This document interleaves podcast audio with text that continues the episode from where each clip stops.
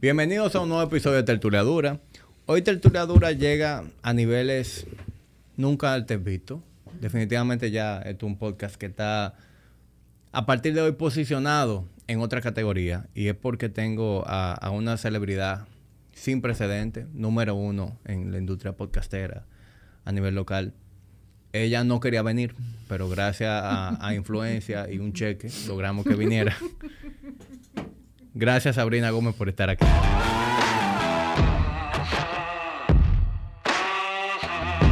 Ahora sí. Sabrina, ya oficialmente. Esa era tu claqueta.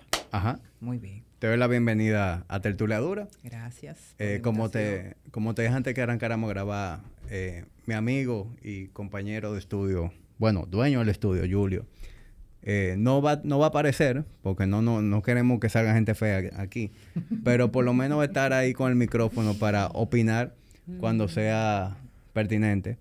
Cuando sea pertinente. Correcto.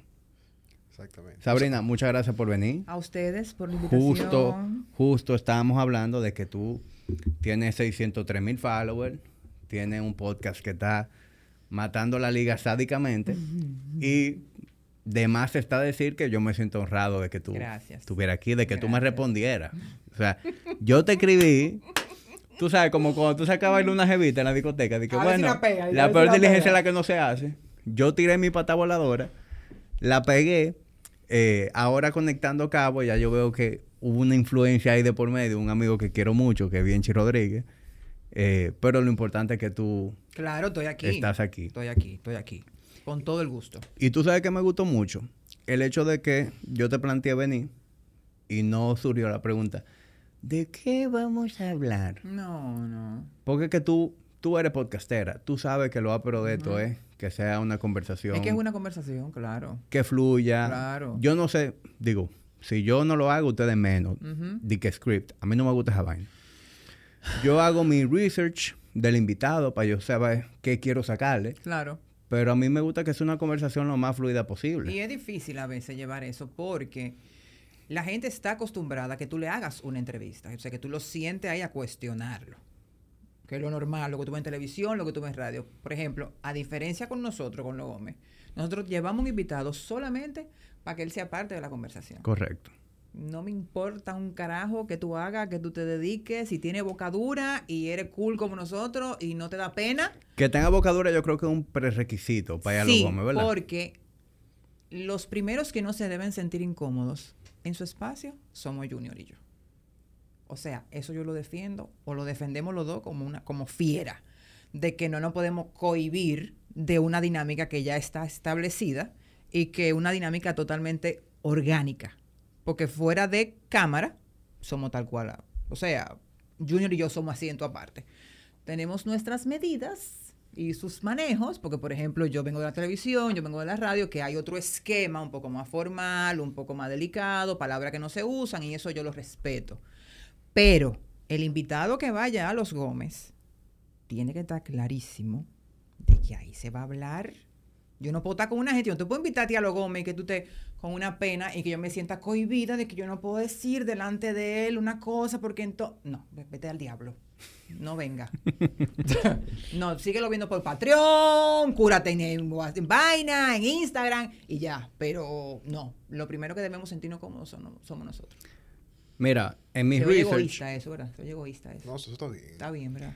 yo antes de tenerte aquí, aunque obviamente todo el mundo aquí sabe quién eres tú, tú tienes todos los años del mundo en, en los medios de comunicación.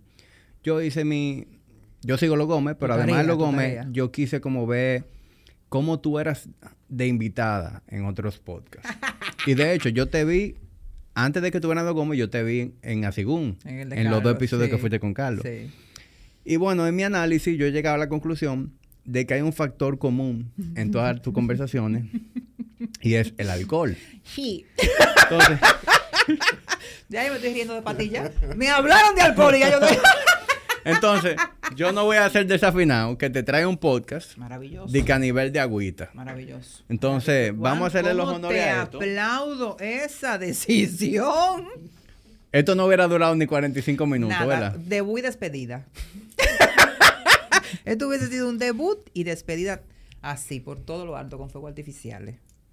Bueno, yo voy a ir abriendo esto. No estoy muy familiarizado con este sacacorcho, pero podemos seguir hablando. Entrégate. ¿Qué haría Jesús?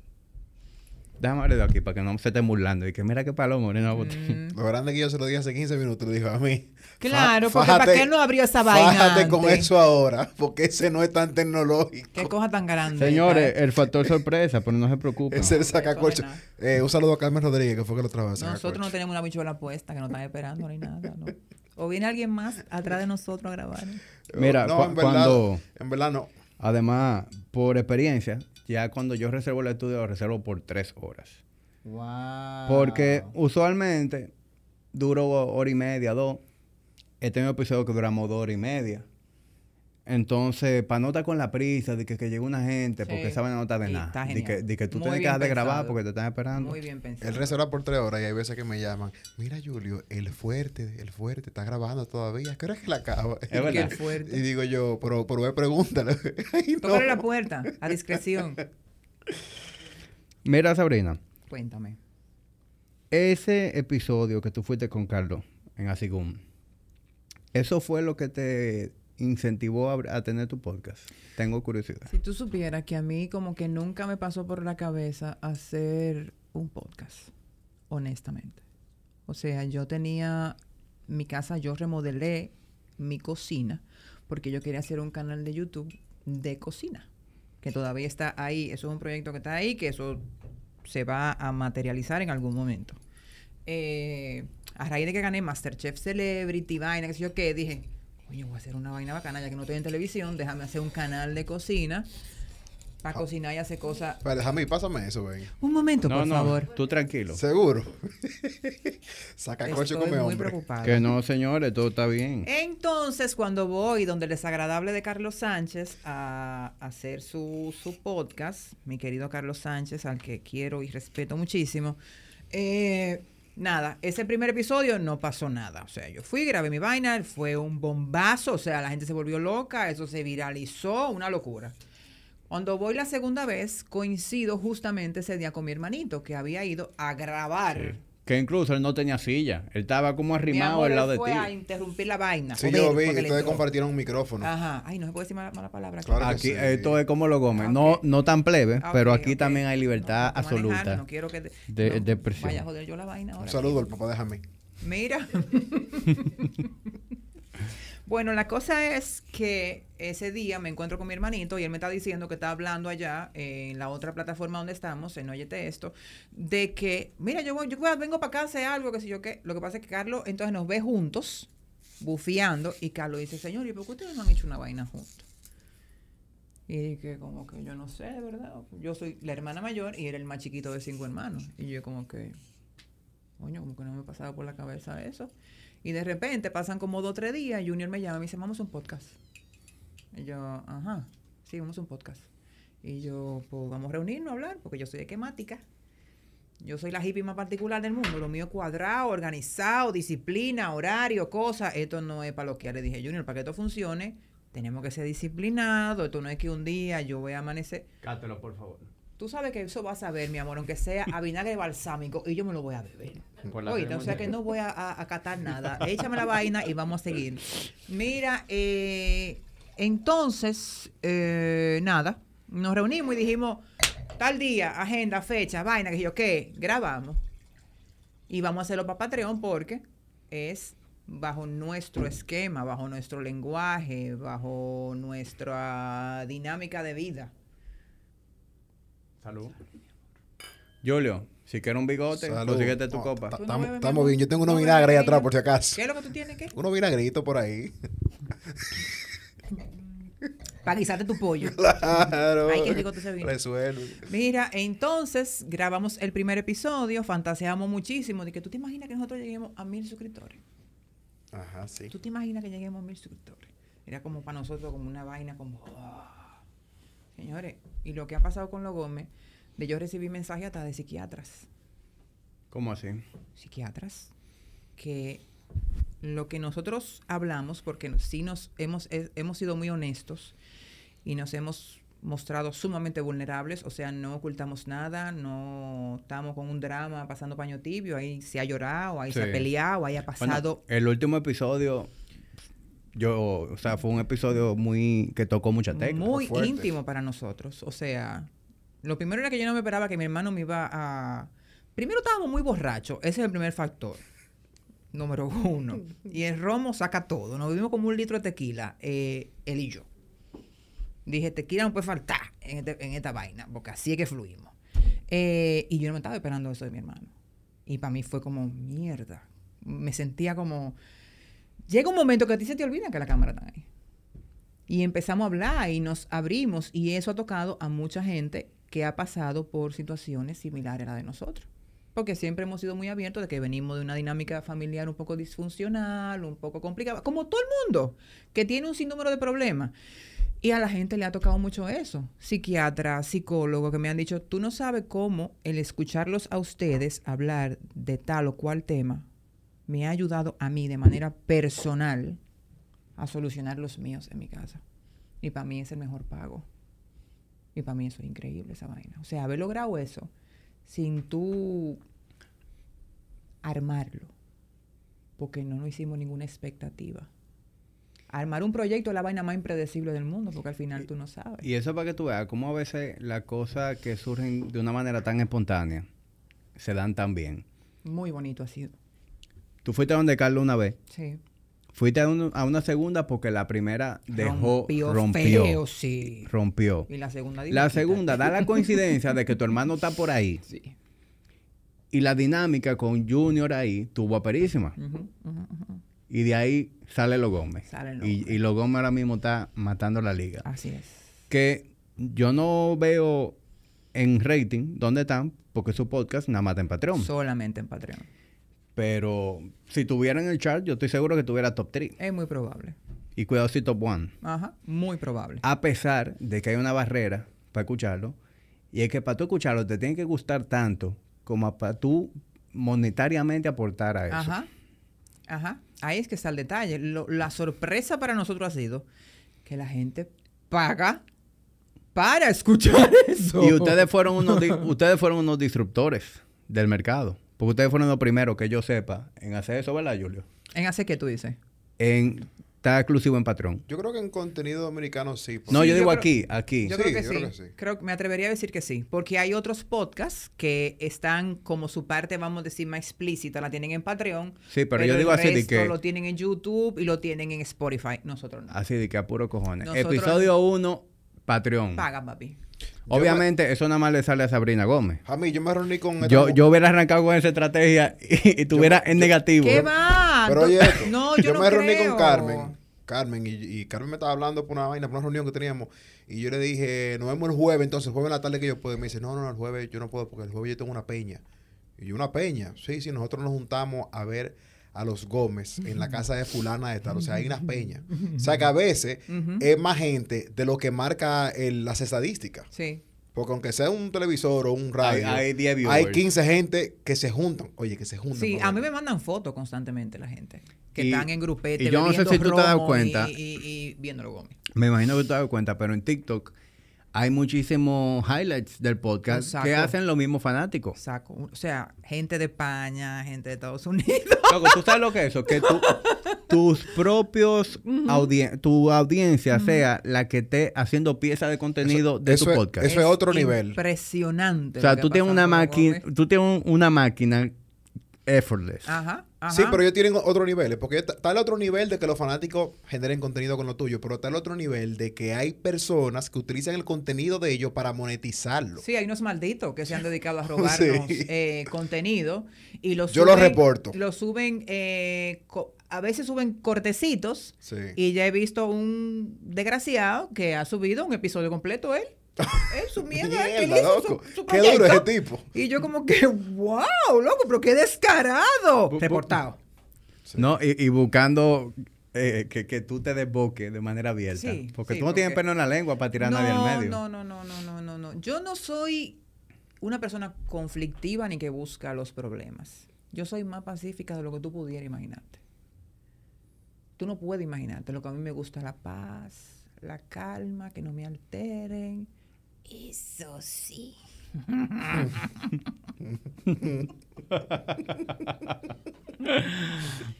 si me escuchaste, y te equivocaste donde no tenía que equivocarte, Ay, Bobo. te la voy a quiliar.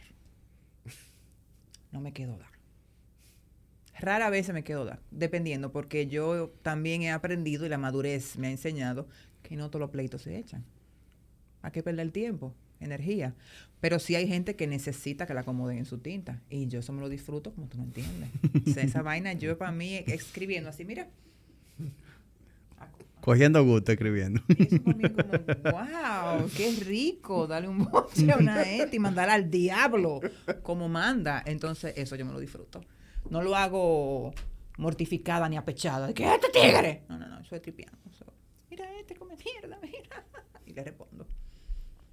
Sabrina, ¿cuántos años tú Ay, ¿Cómo tienes? se llama ese vino? Voy a tirar una foto. El Muga. El Muga Rioja Mira. de mis amigos de El Catador. Pasen por allá, lo pueden encontrar. Está muy bueno. Eh, a mí me gusta mucho ese vino. Está riquísimo. Está muy rico. Te iba a preguntar, ¿cuántos años ya tú tienes en los medios? Yo- de- así como que yo te recuerdo de, de yo carajito, la primera vez que Explícame te la vi, parte. No, espérate. Vamos a editar la parte de que yo, carajito. sí, sí, porque. Espérate un maldito momento. Espérate. ¿Cómo que yo, carajito? Pero ¿Qué es esto? Cualquiera cree que Jamie tiene 22 años. Mierquina, viejo. Espérate. Joven. tú me llevas cinco, a- 40, ¿qué tú tienes? 40. Tú me llevas cinco años. Somos contemporáneos casi. Sí. Eh, pero tú sabes que a una edad, cinco años hacen mucha la diferencia. Sí. Es la diferencia entre un carajito que está en cuarto de bachillerato Sí, sí, sí. y uno recién salió de la universidad ya Sí, hecho derecho. totalmente. Yo te recuerdo el programa Piedra, Papel y Tijera. No, ahí estaba Checho. Yo estaba en Grandiosas. Lo que pasa es que una que trabajaba en piedra, papel y tijera era mi compañera en Grandiosas. Ah, ya. Bueno, pues yo te recuerdo de ahí. Sí, sí, la gente siempre dice, lunática, piedra, papel y tijera, porque estábamos las tres, habíamos salido de proyectos distintos y nos juntamos en Grandiosas. Ese fue tu primer geek en los medios. No, mira, yo primero empecé siendo modelo. Yo era top, pero top, top, top, top, top. O sea, yo llegué a modelar en las grandes pasarelas con diseñadores del país, o sea, de los diseñadores parados de aquel entonces. Mandar una foto para poner a Sofi, pues hay que poner ahí una fotico. Sí, ese va a ser el thumbnail del episodio. No, mira, y quedo embarazada siendo una carajita. Y como tú comprenderás, las portadas de revistas, los desfiles de moda se fueron para la porra porque la niña había quedado embarazada. Claro. se tuvo que casar. Me quito de todo eso, pasan los años y viene un proyecto que se llamaba Conexión X TV, que eran unas capsulitas que salían en Colorvisión como tres o cuatro veces al día, en la programación, en la parrilla de Colorvisión. Vaina que para mí era como inexistente, porque yo no pensaba que la gente se estaba fijando en eso. Y la gente me conocía porque yo era la Sabrina que salía en conexión y yo di, pero yo de, pitadísima de esa vaina. Entro a la radio y después de la radio se da el proyecto Grandiosas. Mira, se va a armar este proyecto, que no sé qué, y, quieren que tú seas parte de él, una reunión que sé qué. Y ahí es que yo doy el como el fuetazo a la televisión. O sea, ahí fue que yo me hice, ahí fue que hice, vamos a decir, entre comillas, mi nombre como figura pública. Y ya los dos meses, tres meses, era como una locura. O sea, yo me sentía como una Bastry Boy. Porque la gente andaba fundida en la calle con Sabrina Gómez, que me atrevería a decir que fui como de las primeras mujeres que salió en la televisión, como siendo como tan desenfadada, tan llana, tan sin tanta parafernalia arriba, sin tanta pendejada. Porque yo dije, yo no, no me voy a disfrazar, ni voy a coger presión, ni vaina. A mí no, no, no, esa vaina, a mí no me jodan con esa vaina. Y la gente me amaba. Todavía la gente me respeta mucho y me recuerda mucho por ese programa. O sea, como que siempre me he quedado en la cabeza de la gente. Y después de ahí, yo duré, duramos casi cuatro años al aire en Antena Latina y después de ahí vinieron otros programas de televisión, otros programas de radio. Duré un tiempo fuera de los medios, o sea que me quité. Y no jodo más con esta vaina, me quité. Y ¿Y qué te hizo quitarte? estaba como harta, para serte honesta. O sea, yo sentía que no tenía como un espacio. ¿Me entiendes? O sea, la televisión se convirtió, se convirtió en la muchacha bonita, con el cuerpazo, con su tetaza, con su melena por aquí, y yo no, yo no, yo no era de ese grupo, no soy de ese grupo. Porque si hay algo que yo he defendido en todos los años, casi 20 que tengo trabajando en los medios, es que yo trabajo en el medio, pero yo no soy del medio. Yo no, tengo nada que ver con lo que se mueve dentro del artitaje, la farándula, el bulto, la vaina. Yo no soy de ahí. Entonces, evidentemente se me a ser más difícil, porque yo no pertenecía o no pertenezco a ese grupo. Se lambonismo, rueda de prensa, vaina, qué sé yo qué, evento. Yo no voy a nada de esa vaina. Yo no voy a nada. Yo no me junto con nadie. Yo no voy a eventos. Yo no, tú no me vas a ver nunca en la calle. Yo me doy unos humos de siete pisos en mi casa. en mi casa. Yo vivo en mi casa, mi casa está súper blindada, mi casa entran tres gente que ni siquiera son del medio. O sea, yo tengo un grupo muy mío y muy privado en mi círculo. No me junto con nadie, no me interesa el medio, no me interesa nada. Yo voy, yo grabo una vaina, señores, cuídense, bye. Ese ha sido mi trabajo siempre. Siempre, desde que empecé. O sea, terminé de grabar un programa de televisión y me bebí una taza de café. En ese momento salí al pasillo, me fumaba un cigarrillo y arrancaba por ahí mismo. O sea, yo nunca me he codeado con nadie, nunca me he juntado con nadie. No me interesa. No me interesa. Esto para mí es como que yo estoy yendo al, al banco Entonces- tal a trabajar. Entonces, tuviste un burnout, una especie de burnout. Sí, viejo, o sea, me quité, no te voy a negar, me sentí hasta frustrada en algún momento porque decía, mierda, pero qué brega me ha dado trabajar, si yo lo único que quiero es trabajar. ¿Qué trabajo me ha dado poder trabajar? Oye tú, valga la redundancia, ¿qué trabajo me ha dado poder trabajar? Cebolla. Y nada, y hasta que tuve mi dos bebés, estaba tranquila ahí, y se han ido dando las cosas, han ido llegando las cosas, han ido llegando las cosas. Arranqué con los Gómez, estoy ahora en Alofoque, que estoy feliz ahí. Eh, que ni me he pasado por la cabeza trabajar en esa plataforma. O sea, yo decía, pero es que yo no pego ahí. O sea, ¿qué coño yo voy a hacer ahí? Santiago, men, o sea. Y la experiencia que yo he vivido ahí adentro, o sea, yo no tengo cómo comparártela. Porque ha sido, es demasiado cool para mí. Demasiado cool. O sea, trabajar con ese equipo es de que, de que no lo puedo creer. Me siento divinamente cómoda y feliz. Tú sabes que yo, Señores, mándenme a callar, que yo hablo más mierda que el diablo cuando yo me No, pongo te- un pi ahí. Te te estamos yendo Pon aquí. un pe- tú no- pones un pitico ahí, tú, Y yo no me more. puedo meter mucho. Para que no vaya, no vaya esta vaina a, a dejar de monetizar. Tú, oye, mira, y tú me pones un pitico a discreción. no, oye, no te apures, que esto no monetiza como sea. No diga eso, carajo, no diga eso. Mira, hágame el favor, coño. Oye, algo. Yo no sigo mucho. Diablo, pero eso Yo no sigo mucho los medios locales. Es decir, yo no veo televisión local. eh, y por mucho tiempo. Te está perdiendo una gran joya de la televisión local. Porque yo me siento, yo soy consumidor de la televisión local cuando puedo, pero es para curarme. No, no, no, de verdad. O sea, yo veo vaina en televisión, men, a veces que digo, eso está pasando en este país aquí ahora. Men, pero nosotros estamos parados de locura. Sí, claro. Así que ponte a verla.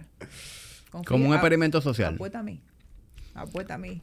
El punto es que dejé de. Como que me desconecté de Sabrina por mucho tiempo. Es decir, en mi, en mi, en mi, en mi timeline está la Sabrina de Grandiosa. Dejo de ver a Sabrina por todos los años del mundo y después veo a Sabrina de nuevo con lo de Masterchef, Sí. redes sociales. Ahí fue como que yo volvía a conectar contigo. En ese intervalo de tiempo en el que tú dices, bueno, tuve un burnout, me quité de los medios. ¿qué pasó con, con Sabrina durante ese tiempo? Eh, y disculpa mi ignorancia. No, no, no, no, no, está súper bien. Yo hice radio en un programa muy bajo perfil eh, que se llama Mañanas Latinas, programa con un formato un poco ya más formal, otro esquema. eh, Ellos siguen todavía. Sí, sí, sí, todavía sigue. De 7 a 9 de la mañana, ahí la pasé súper cool. Eh, y estaba ahí como así, como guardada. Como haciendo radio, como tranquila. Chile. Sin presión, sin estrés, 7 de la mañana, llegaba tranquila, hacía mi programa de radio. Y a eso yo me dediqué por casi cuatro años. Oye, que ni tú sabías. Por casi cuatro años. Salgo del me, me, me salgo del programa porque como yo sabía ya que venía también mucho trabajo, yo no quería perderme momentos de mis hijos. O sea, yo soy muy celosa con las vainas de mis hijos. Una enferma. Entonces, si ya no te puedo buscar al mediodía, al cole, o a las 5 de la tarde, yo entiendo que mamá te debe llevar al colegio. Yo duré casi cuatro años sin ver a los nuni, que así yo le digo a mis hijos los nuni, sin bañarlo para ir al colegio, sin peinar a mis hijos, sin ponerle un uniforme, que de eso se encarga su papá, que es un tigre maravilloso en esa vaina, pero como mamá me estaba haciendo falta eso. Es muy cool tú irlo a buscar. Ese camino es cool. Pero yo siento como que el proceso de levantarlo en la mañana, de sopetearlo en la mañana, de hacer su lonchera tranquila y de bufear con ellos en la mañana, cambiarlo, el varón que más compraron que el diablo y la gelatina y la vaina, eso que se me estaba yendo. Y dije, señores, yo me retiro de las mañanas porque tengo que tener un balance. Salgo del programa de la mañana, ahora estoy con mis hijos en las mañanas, vaina que me disfruto muchísimo. Y cuando salgo temprano de grabar, por ejemplo, los foques, que yo vengo de los foques para acá, te dije, yo termino a tal hora de trabajar. Yo busco el nuni al cole. O sea, hago las dos cosas. Puedo buscar los nuni al cole a las 5 de la tarde y lo puedo despachar para el colegio. O sea, como yo sé que venía una ola grande, déjame tocar madera, de trabajo, yo tengo que organizar esas vainas para yo estar presente en las cosas de mis hijos. Entonces, no fue que yo me quité definitivamente, porque yo duré un tiempo haciendo Momo Radio también, con la barriga de Marco, me parece, en Fidelity. Duramos ahí tres años, qué sé yo, más o menos tres años y pico. Después llegó el de la mañana junto con ese, ya yo tenía los horarios cogidos, pero entonces después Momo sale del aire, me quedo en la mañana, y después de repente viene como todo. Viene lo Gómez, viene a los foques, viene todo. Dije, no, espérate, yo tengo que administrarme. Y en eso estoy, fluyendo, bebiéndome un vino aquí, tranquila, feliz. Y nada, me entregué. Una preguntita. Adelante. Creo, creo que es la única que voy a hacer. Eh, tú mencionas mucho a tus hijos. O sea, que se ve que tú tienes una relación excelente con ellos. ¿Cómo tú manejas lo del contenido con ellos? Ellos lo quieren ver, tú se lo enseñas. Claro que no. No es contenido para mis hijos. Ok. O sea, O sea lo Gómez no es contenido se para perdiendo. Men, cuando tengan 18. Ahora, entonces voy a decir una vaina. Mi esposo, en un momento que yo le dije, coño, men, me mortifica la vaina, porque uno siempre piensa en el de afuera. No ni siquiera en uno, en su esquema de uno personal, sino en el de afuera. Mierda, que los Gómez está fuertísimo, los Nuni, que van a. Le dije, ¿qué es la diferencia de los Gómez aquí? Porque tú lo que varías son dos o tres palabritas. ¿no? Que- Cebolla. Ajá. Mi esposo me aterrizó, me dijo, ¿qué mierda es que tú estás hablando? ¿Qué, qué, qué, qué, tres palabritas que tú dices distinto. Por eso Gómez". fue que te pregunté, porque se ve que dijo, no- mierda todo, mi hermana. Que usted así toda su vida. ¿Cuál es el show? Y ¿tú sabes qué? Es verdad. ¿De qué que yo me estoy mortificando? Pero ellos saben el reach que tú tienes. Mira, mi hijo Marco, que tiene cinco años, es un tigre. En Nuni, yo siento que le van a gustar las cámaras. Yo he querido retrasárselas.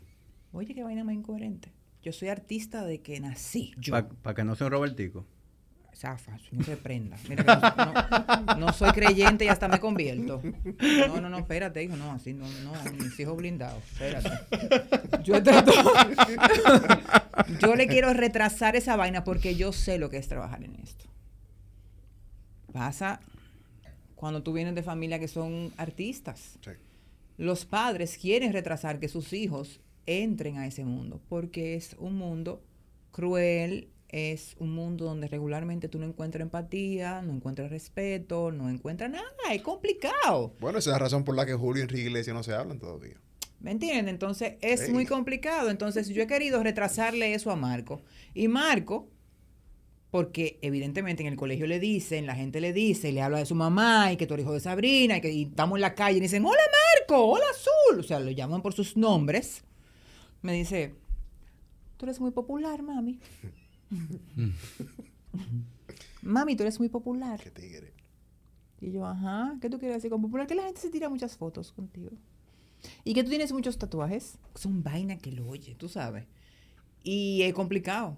Porque el Luni ya anda diciendo que él quiere un canal de YouTube. Y que denme muchos likes. Dice, "De- denme muchos likes. Hola, chicas y chicos, denme muchos likes. Yo, mira, mucho el diablo. quí- Quítateme de ahí para no darte un tabanón ahora mismo que, que cupa los dientes como semilla china, una galleta. ¿Me entiendes? Entonces, eso yo lo quiero proteger mientras más yo pueda. Al final, criar es una vaina muy impredecible. O sea, tú no puedes criar con expectativas. Y eso fue algo que yo entendí. Yo hago mi esfuerzo. De, yo tengo un hijo que va a cumplir 22 años. Y yo he tratado de a él meterle a la cabeza, en su momento donde estaba a mi lado, de cómo son las cosas. Ese puede ver los Gómez. Sí, ese sí. Ese sube corte de los gomis, se burla. Eh, y como que esas cosas yo he tratado de cuidarlas. Cuidarme yo y cuidarlos a ellos. O sea, no hacerme expectativa de que un día un pendejo le va a decir que tú... A mí un idiota que me escribió el otro día en Instagram, que, que- que yo subí una foto de mi hijo y en la foto de mi hijo ese imbécil me puso, eh, piensa en tu hijo y deja de estar hablando tantas vulgaridades. ¿Tú, Tengo ya. tú supiste? ¿Tú supiste la respuesta? No la voy a decir aquí porque Que tú no te quedas. no voy a joder esto. No es que no te lo voy a permitir.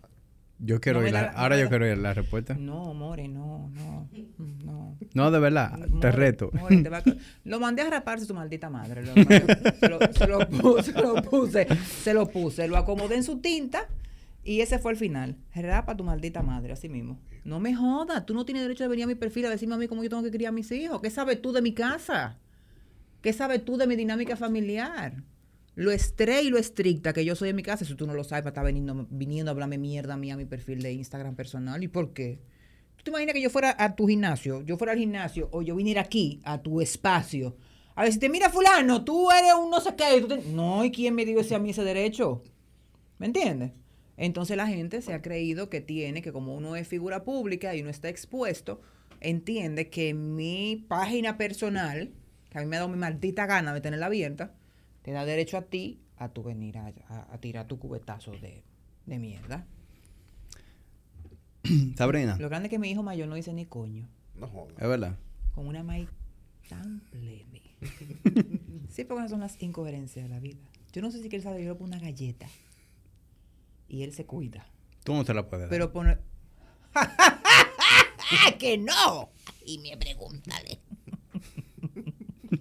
A pregúntale, como dicen por ahí. A pregúntale para que tú veas lo que puede pasar. No, no, mi hijo, mi hijo mayor me respeta mucho. Me respeta mucho. Te iba a decir que hay algo por lo cual yo simpatizo mucho contigo. Es decir, la razón por la que yo te quise invitar aquí. Yo no soy una gente que anda de que buscando el celebrity que me va a pegar, que me, Claro. que, que me viralice. Yo no ando buscando eso. Yo invito aquí gente con la cual yo puedo tener una conversación, gente que yo quiera conocer más a fondo. Y a mí me, me gusta mucho tu forma de ser, porque es una forma de ser muy genuina. Y es evidente por el tipo de contenido que ustedes hacen, por el hecho de que ustedes hablan de una manera muy franca, muy abierta, Sí. muy, como tú dijiste, muy vulnerable de ustedes mismos Sí. en, su, en su podcast. Y yo pienso que tú ahora, en estos tiempos, tú vas a poder explotar tu mejor versión. Porque estamos viviendo en una era en la que tú no necesitas esa aprobación de un middleman de qué Sabrina puede hacer y no. Que me imagino que en tu momento en la televisión eso fue frustración. Porque cuando tú trabajas en medios tradicionales, por más genuina que tú quieras ser, Sí. Tú siempre vas a tener un freno. No, Sí, espérate, sí, sí. eso no, no diga esto, no te pongas esa ropa, tú no puedes hacer tal cosa, eh, tienes que retractarte de lo que dijiste. Ahora no. O sea, ahora, gracias a plataformas como esta, Ajá. tú puedes hacer un contenido tuyo, puro, en el que tú no tengas que pedir la aprobación a nadie. Y yo creo que eso nos va a permitir a todos nosotros conocer una versión tuya mucho más transparente Sí. y tú explotar todo lo que tú has querido hacer todos estos años. Bueno, yo te voy a ser muy honesta. Y siempre lo he dicho. Yo, a mis 40, estoy en el mejor momento de mi vida. En el mejor. O sea, yo no recuerdo cuándo fue que yo me sentí tan plena, tan segura, tan cool, hasta tan linda. Oye, qué vaina tú, esta. Una mujer que se ha apoyado y se ha hecho de todo y, vaina y para ponerse fuerte y de todo y ejercicio. Y yo me siento a mi mejor momento. Y no estoy en el peso que me gusta estar, no estoy ripiada como me gusta estar. Yo me siento increíble. O sea, yo nunca me había sentido porque la plenitud profesional y ese éxito que yo siento, porque éxito no es nada. Sí, more, que estoy secalia. Eh, el éxito es muy relativo y eso es, como diría Carlos Sánchez, gracias mi amor, A según. según como tú lo mires. Para mí éxito es tener un hogar que funciona, un hogar feliz, tres hijos saludables, un matrimonio estable. Para mí eso es éxito, para Sabrina Gómez. El éxito no es ni el yate, ni el carro, ni... No, mi éxito va más allá. Mi éxito no se ve, yo digo que se siente. Y eso se ha traspasado hasta, yo no sé, men, pero yo me siento como más bonita que nunca y que me estoy rompiendo de bueno. Oye, qué maldita paja mental. Pero es así. Y gente que tenía tiempo que no me veía me dice, loca, pero yo te... Todos los días yo hay una gente que me dice que me encuentra más bonita que nunca. Y yo, ah, coño, cogí ahí, que no estoy equivocada. que no estoy equivocada. Me siento increíble. Pero puede ser que tenga, que tenga que ver con el hecho de que tú que estabas en los medios siempre, quizás por primera vez, debido a cómo ha Eso. evolucionado la plataforma, tú estás haciendo exactamente diciendo lo que tú quieres. Viejo, eso. O sea, el yo poder ser yo misma, porque antes, hasta en las redes, yo me cuidaba de ciertas cosas. ¿Por qué? Porque yo tenía el esquema en la cabeza de que si yo era tan Sabrina Gómez como lo soy, eso iba a alejar el trabajo, iba a alejar las marcas, iba a alejar... Todo lo contrario.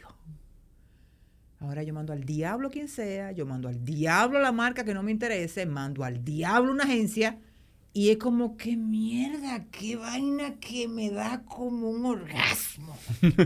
Oye, no todo el mundo puede decir que le pagan para decir lo que. Viejo, lo que y para mí es como una vaina. ¿Por qué no lo hice antes, coño? Digo. No, es que no era el momento. El momento no es era ahora. el momento. El momento es ahora. Así lo veo. Digo, es que no era el momento. No lo era. El momento es ahora. Y qué bacano se siente, viejo, de verdad. de verdad. Se siente muy cool porque ahora yo decido con quién yo quiero trabajar porque me siento demasiado plena y segura y no tengo miedo y la inseguridad se me fue. Señores, a mí me han, cerrado vaina de programa de radio porque el mojón del director eh, eh, de, esa emisora de radio dice que yo no puedo entrar a ese programa porque yo te llené de tatuajes y se come mierda. Oye tú. Oye tú. No, de- En- no es en- mentira. En pleno 2022. En pleno 2022. Hace ya de eso, ¿qué? Tres, cuatro años. Mira, Sabrina, te voy a ser muy honesta. Eh, no te voy a dar vuelta. El director te vio y dijo que tenía mucho toque. Al director que se mame un huevo. Perdón, otro pito, por favor. No, no hay pito aquí. Aquí no hay Ustedes pito. sabían. Ay, Dios mío, ustedes sabían. de- bueno, ¿Qué fue? no, que. que- Pero yo sabía quién venía, Sabrina. ah, ok, no, ahora estoy preocupada porque no quiero que vayan a decir que yo No, no, soy una malcriada grosera, que es verdad. Ajá, sí, sí, perdón, tú sabes, eso me zafó eso ahí. El vino también. Pero mira, eh, eh, como bien te dije, no era el momento. El momento Pero es sí, ahora. Es ahora, viejo. Porque ya tú perdiste a ese middleman. Ya tú no necesitas rendirle cuenta a nadie. Nada. Y estamos en una era. Ahora en, sí yo quiero. En donde, fíjate la cantidad de gente que está simpatizando con los Gómez.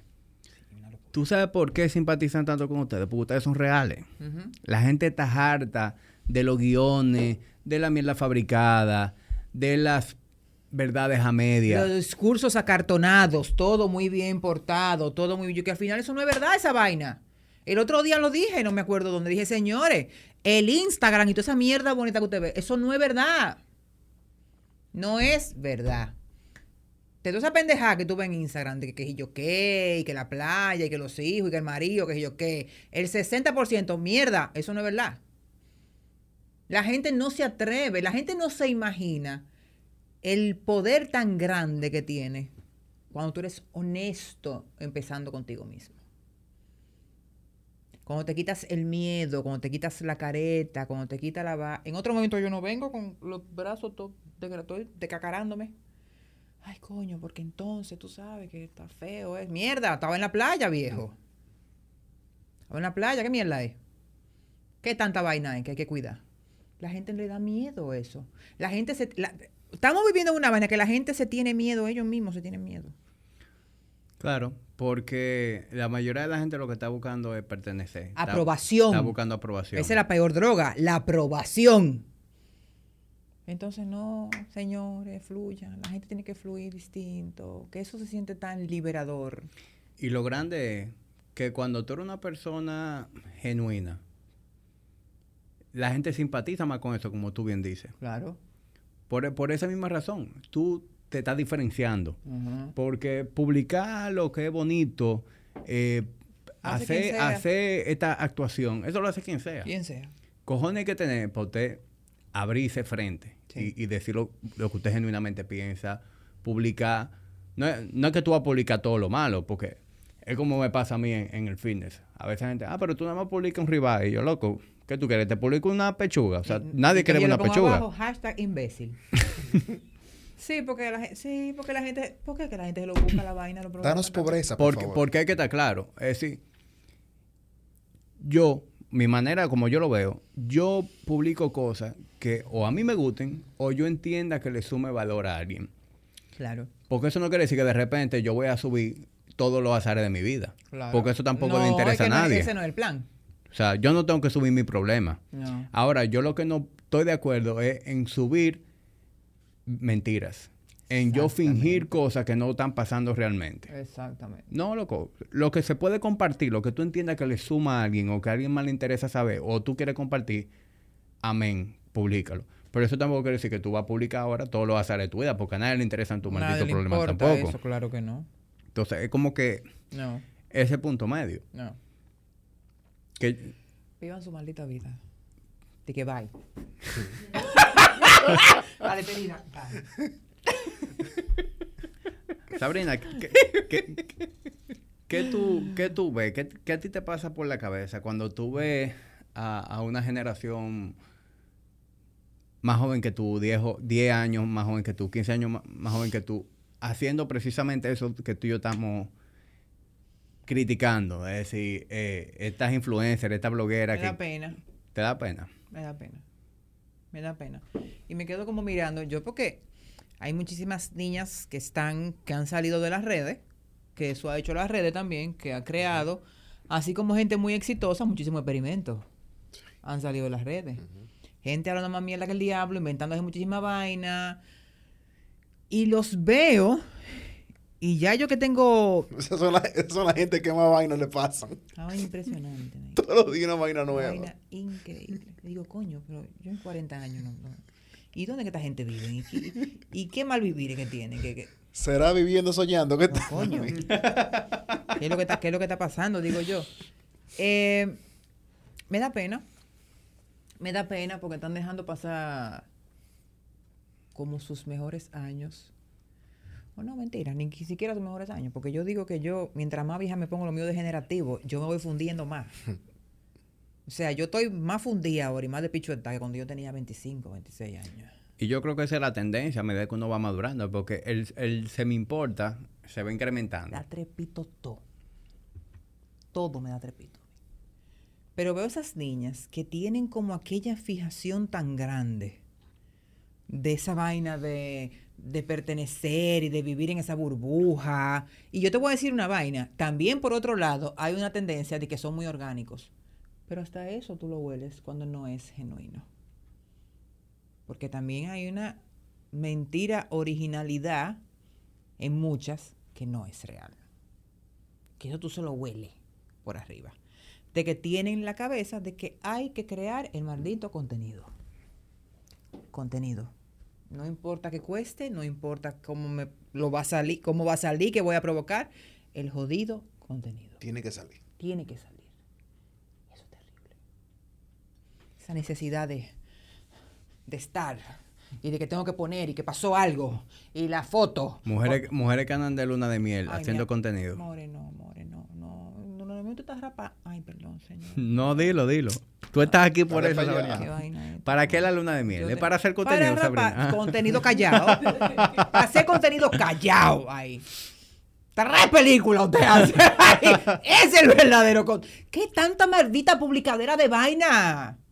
Gente acabado de casar. ¿Tú sabes que yo llegaba a pensar? Y yo digo, ¿pero qué es lo que está pasando aquí? Yo llegaba a pensar, yo tengo gente que yo sigo, amigos lejanos, o sea, como digo lejanos de larga data. Yo no te conocía, ¿de verdad? Si no, parece. Yo creo que no, creo que no. Pero que te, te- te he consumido, te dije. Te he consumido bastante. Diablo, ¿cómo? Diablo, ¿cómo me había dicho eso? Te he consumido. Pero yo siento a veces, yo tengo amigos que son influ- influencers de los primeros, son bien Término conocidos. que me sabe a mierda ya, el término Bueno. influencer que me pone grave, perdón, Sabrina, tenía que yo, sacarlo yo- de yo he llegado a pensar que se le muere un familiar cercano y ellos en más en sentir, ¿verdad? Lo que tiene que sentir, dice, mierda, contenido. A ese nivel. Mira, A ese Sí. nivel, loco. sí. Yo, cuando me ha tocado ver ese tipo de publicaciones que le he visto un sinfín de veces, yo agarro el teléfono y digo, ¿tú crees que una persona que se le haya muerto un familiar, un, lo que sea, va a tener tiempo, si de verdad tú lo estás sintiendo, va a tener tiempo de agarrar un teléfono para escribir todo un discurso cuando no han levantado ni siquiera el cuerpo, que no ha cogido ni siquiera Exacto, el mismo el día. frío está. Loco, el mismo día, porque después de una semana, dos semanas, tibio, claro, el muerto tibio, tiempo. tibio el muerto. Sabrina, pero tú, tú nunca te has grabado llorando. No. La han grabado, No. la han grabado Me han llorando. grabado dando gritos, sí, pues yo grito. No, no, pero tú, tú nunca te has grabado llorando No, para more, publicar no. en las redes sociales. No, more, no. No, pues tú estás fallando. como No, more, no, no, no, no. Es que yo, es que, es que yo ni siquiera me considero un influencer. Cada vez que a mí me piden un presupuesto, una marca, que, que yo, ¿qué? Que me ponen el término influencer, lo veo hasta como una falta de respeto. Porque que el influencer de este país, no sé de otro, voy a hablar de este, lo ha- yo lo veo como una carajita que tú le vas a dar tres potes de champú y ella se te va a lavar la cabeza y va a decir que el champú es bueno. que me acuerdo de que Jamilo contrató una marca y le puso a tirarse una foto. Y Y mira, que Jamilo sabía cómo tirarse. Después que se la tiró, la mandó y dijeron, no, no es así que la queremos. Pero tú sabes algo. Bye bye. Actualmente yo tengo un contrato, yo tengo un contrato con una marca orgánica del pelo, que yo antes de todo yo tuve que usar esa marca. Me di cuenta que genuinamente no tiene de nada, yo no voy a hablar mierda, no tiene de nada y yo me lavo mi pelo con mi vaina. ¿Me entiendes lo que te digo? Porque se tiene que crear una familiaridad Claro. con el producto. No que no me pague tres malditos posts. ¿Qué es esa falta de respeto? ¿Queremos qué maldita publicaciones tú me estás hablando a mí? Se supone que yo soy una marca, porque Sabrina Gómez es una marca. Tú tienes que sentirte relacionado y familiarizado Claro. con Sabrina. Y eso no se logra con tres malditos posts. ¿Me entiendes? Entonces se le ha faltado mucho el respeto a eso. ¿Y cómo tú le respondes? Así mismo, eh, rapa no porque madre. yo me manejo. Ajá, Yo eh, tengo mi, mi fingición, como dicen. Tengo mi lado de fingición. No, no, no, pero yo soy muy profesional con mi trabajo, tú sabes. O sea, que tú quieres, que vamos a hacer, vamos a armar una vaina cool. Y el cliente regularmente me da libre albedrío, como dicen, para que yo haga y yo crea lo que yo. Esa vaina, esos esquemas, esas cosas, yo no, yo no funciono bajo guion, solamente con un libreto en el teatro. Y eso hay que respetarlo al pie de la letra. Pero mi vida no puede ser un guion, una vaina de publicaciones. He tenido problemas con marcas por eso, porque exigen ciertas cosas y me obligan a mandarlo al diablo y decirle, papá, si tú lo que quieres es un video o una publicación de tal manera, tú busca tu equipo de trabajo y va a mi casa y me filma y me tira foto. Pero si me dejas a mí, tú tienes que dejarme a mí hacer lo que yo entienda que haría Sabrina Gómez. Y, cu- y cuando te dicen que, que mande el posteo para aprobación. Tuve, yo me lo voy a reservar porque es muy reciente, es muy reciente. Mi primer anuncio tuve que soltarlo por eso. Tú Pero- sientes a veces, Sabrina, que hay gente que te contacta a ti y no tiene puta idea de quién tú eres. Sí, O sea, de que tú de supermercados me han llamado. Yo tengo más de dos años trabajando con una cadena de supermercado francesa que hay aquí en el país y el supermercado tal me llama, yo le demandé a decir con la persona que fue como canal para, dile ese imbécil que haga su trabajo Y que busque que yo tengo dos años trabajando con el supermercado tal. No le conviene. Tú puedes mencionarlo aquí, Carrefour. A ver si me quieren patrocinar. Duro, Carrefour. Carrefour, sí. El mejor Yo tengo muchos años trabajando con Carrefour, feliz. Eh, ¿Y cómo tú me llamas de otro supermercado si tú no estás haciendo tu tarea? Tú no hiciste el trabajo de ver si yo estoy haciendo. O sea, hay como un despiste. Se llevan de los seguidores, que Fulana tiene tantos seguidores, que Fulana tiene que si yo. Eso no es así, eso no funciona así. Es un tema, Sabrina, porque el desconocimiento, de esa, el desconocimiento de esa persona que Ay. tiene que llenar una cuota a, a su marca, Sí. Hasta ni siquiera se a investigar si son comprados, si son Mi amor, orgánicos. nada. Y tú ves gente X con tres anuncios, sabrá Dios si cobrando 200 mil pesos mensuales. Sí. Y una persona que al final, lo- los tres, los tres gatos que le dan like, Mira, bueno, puedo escribir un libro. bueno yo no voy, me, me voy a Te calmar. puedo escribir un libro, papi, A mí yo no sé para qué tú me tienes que sentar aquí. Un libro. Un libro te puedo escribir. Una lista te puedo sacar de vainas. Es que me quilla porque hay gente Pero fajada, de después verdad. me dicen que, que yo tú soy digo, una gente complejada. fajada, Si de yo digo verdad. esas vainas, dicen que soy una complejada, que yo soy una frustrada. Que sé yo qué. Tú sabes que, Sabrina, Eh, esto del podcast es algo que, que Julio lo sabe porque lo hablamos constantemente. Yo hago sin expectativa económica alguna. Muy bien. Gracias a Dios, yo tengo mi negocio que me da calidad de vida. Y yo, yo sé que esto tiene potencial y se puede convertir en algo grande. Pero yo no tengo ninguna prisa. Ninguna prisa genial. Yo no trabajo con ninguna marca que yo no me sienta como de esa manera. Muy bien. Que algo con lo que yo me identifico, que me den libertad creativa de yo manejar la marca Muy bien. como yo entiendo que la puedo comunicar mejor y que va a hacerme empatía. A mí de que me hablan de esa mierda, de que aprobación de posteo, no. Me lo han Negativo. hecho. ¿Qué, qué es esa mierda? Una- yo lo veo como una falta de respeto.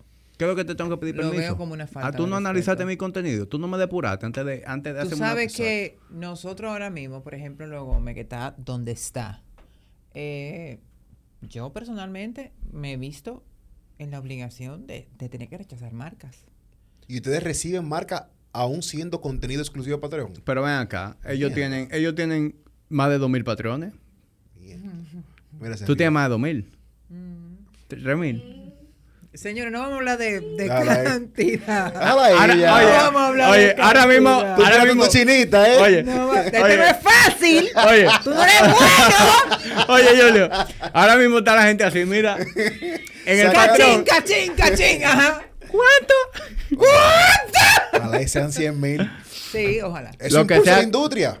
Lo que, Eso lo que, impulsa la industria. ojalá, se- ojalá sean 10.000 y merecido, merecido. Y ojalá que eso le permita a ustedes seguir creciendo la plataforma, hacer más Sí, cosas. sí, sí, sí, sí, sí, totalmente. Te- tenemos muchas cosas. Eh, Ustedes nos ayudan a toditos nosotros, realmente. qué bueno. Ustedes hacen que más gente se sumerja en ese contenido, Qué que bueno. conozca utilizar una aplicación y poner ese tipo de contenido. Claro. Eso ayuda muchísimo y sobre todo en este país. Sí, porque eh, Gracias. esta cultura de escuchar podcast está en pañales. Pero muy empañable todavía. Entonces, yo estoy claro que lo que Julio y yo venimos haciendo hace dos años o un poco más, fácilmente lo Gómez lo ha logrado en dos meses Sí. por el fanbase de ustedes. Sí. Entonces, ustedes están ayudando muchísimo. Claro. Sí, yo creo que también que, ayudó bastante. Porque nosotros siempre hablamos de eso y relajamos muchísimo, mi hermanito y yo. Decimos, van a aparecer 700 mil gente que no va a querer copiar. Sí. Eso pasa. Y está buenísimo. Coño, qué cool que la gente quiera hacerlo Gómez. Pero ninguno va a hacerlo Gómez. Claro. Ninguno van a hacerlo Gómez. Ninguno van a hacerlo Gómez. O sea, ahí tú no vas a sentar. Eso no funciona. De que, ok, vamos a sentarnos aquí y vamos a decir grosería. Eso no funciona así. No. ¿Tú sabes la, la diferencia? Y cuando es forzado, eso es... Eso, Eso, no funciona así. La gente a veces cree que por ir a una plataforma tal, por agarrar el, el contenido tal o el esquema tal, cree que eso los va a hacer exitosos y no necesariamente. O sea, hay muchos factores que influyen. Pues yo tengo casi 20 años trabajando en esta vaina, es una. Mi hermanito tiene años trabajando lo que es las redes sociales, su vaina de su Instagram y todo eso, que ha trabajado con muchísimas marcas y muchísimas vainas, siendo él él, porque eso hay que admirárselo a mi hermanito, o sea, mi hermanito es un tipo hasta yo me sorprendía antes. Yo decía, coño, pero ¿cómo es que este tigre busca tanta plata? El grupo mío de Patreon de Piano dicen que, que Jun es el tipo más influyente del República Dominicana. Junior está loco, mi hermano. Y, mi y, as- y estar con mi hermano, yo, yo no sé si se lo he dicho muchas veces, o no sé si el humo en algún momento me ha dejado decírselo. O sea, él no, quizá no tiene idea de lo sanador y lo maravilloso que ha sido tener como esa ese engranaje con él. Porque así como él desconocía tantas cosas de mí, yo desconocía un sinfín de cosas de él. Y de piques que él tenía guardado conmigo. Yo ni sabía que ustedes eran hermanos. Gracias. Y tú sabes que... Hermano de padre y madre, yo mayor y el más chiquito. Tú sabes que yo, yo escuché a Yune en el episodio, un episodio que fue con, con Manuel Yabra, Full Metal Yabra, Yabra. A lo mejor tú no lo has escuchado. Yo lo escuché, yo lo escuché. Y para mí fue súper interesante el insight que él tiene sobre la comunidad. Ajá. Él no está de acuerdo con prácticamente nada No. de lo que promueve la comunidad. Para nada. Él quiere ese pájaro y que lo dejen tranquilo. Él lo respeta, respeta todos los esquemas, todas las vainas. Tú quieres llamarte botella verde, él te va a llamar botella verde, porque si tú te sientes a gusto con eso, vamos a llamarte delfín, botella verde, lo que a ti te dé la gana. Pero él no es parte de, de esa dinámica. O de esas exigencias. Y lo grande, yo no sé si le ha pasado a él, pero lo grande es que a la gente como él, que son gay y que no empujan el discurso, ¿verdad? Lo afuerean. Totalmente. Porque si tú no estás con ellos, tú te encontras. Sí, sí, sí, sí, totalmente, totalmente. eh, y mi eh. hermano defiende eso. Mi hermano no le importa nada. Es apellido Gómez. Mi hermano no le importa nada, mi hermano no se mete con nadie, mi hermano no, no es conflictivo, no jode con nadie. Si tú quieres, quieres, si no quieres, perfecto, tómate tu tiempo, no. Cuídate, Sí, chao. pero con- cuando, cuando a ti no te importa nada, así como él, no se meten contigo.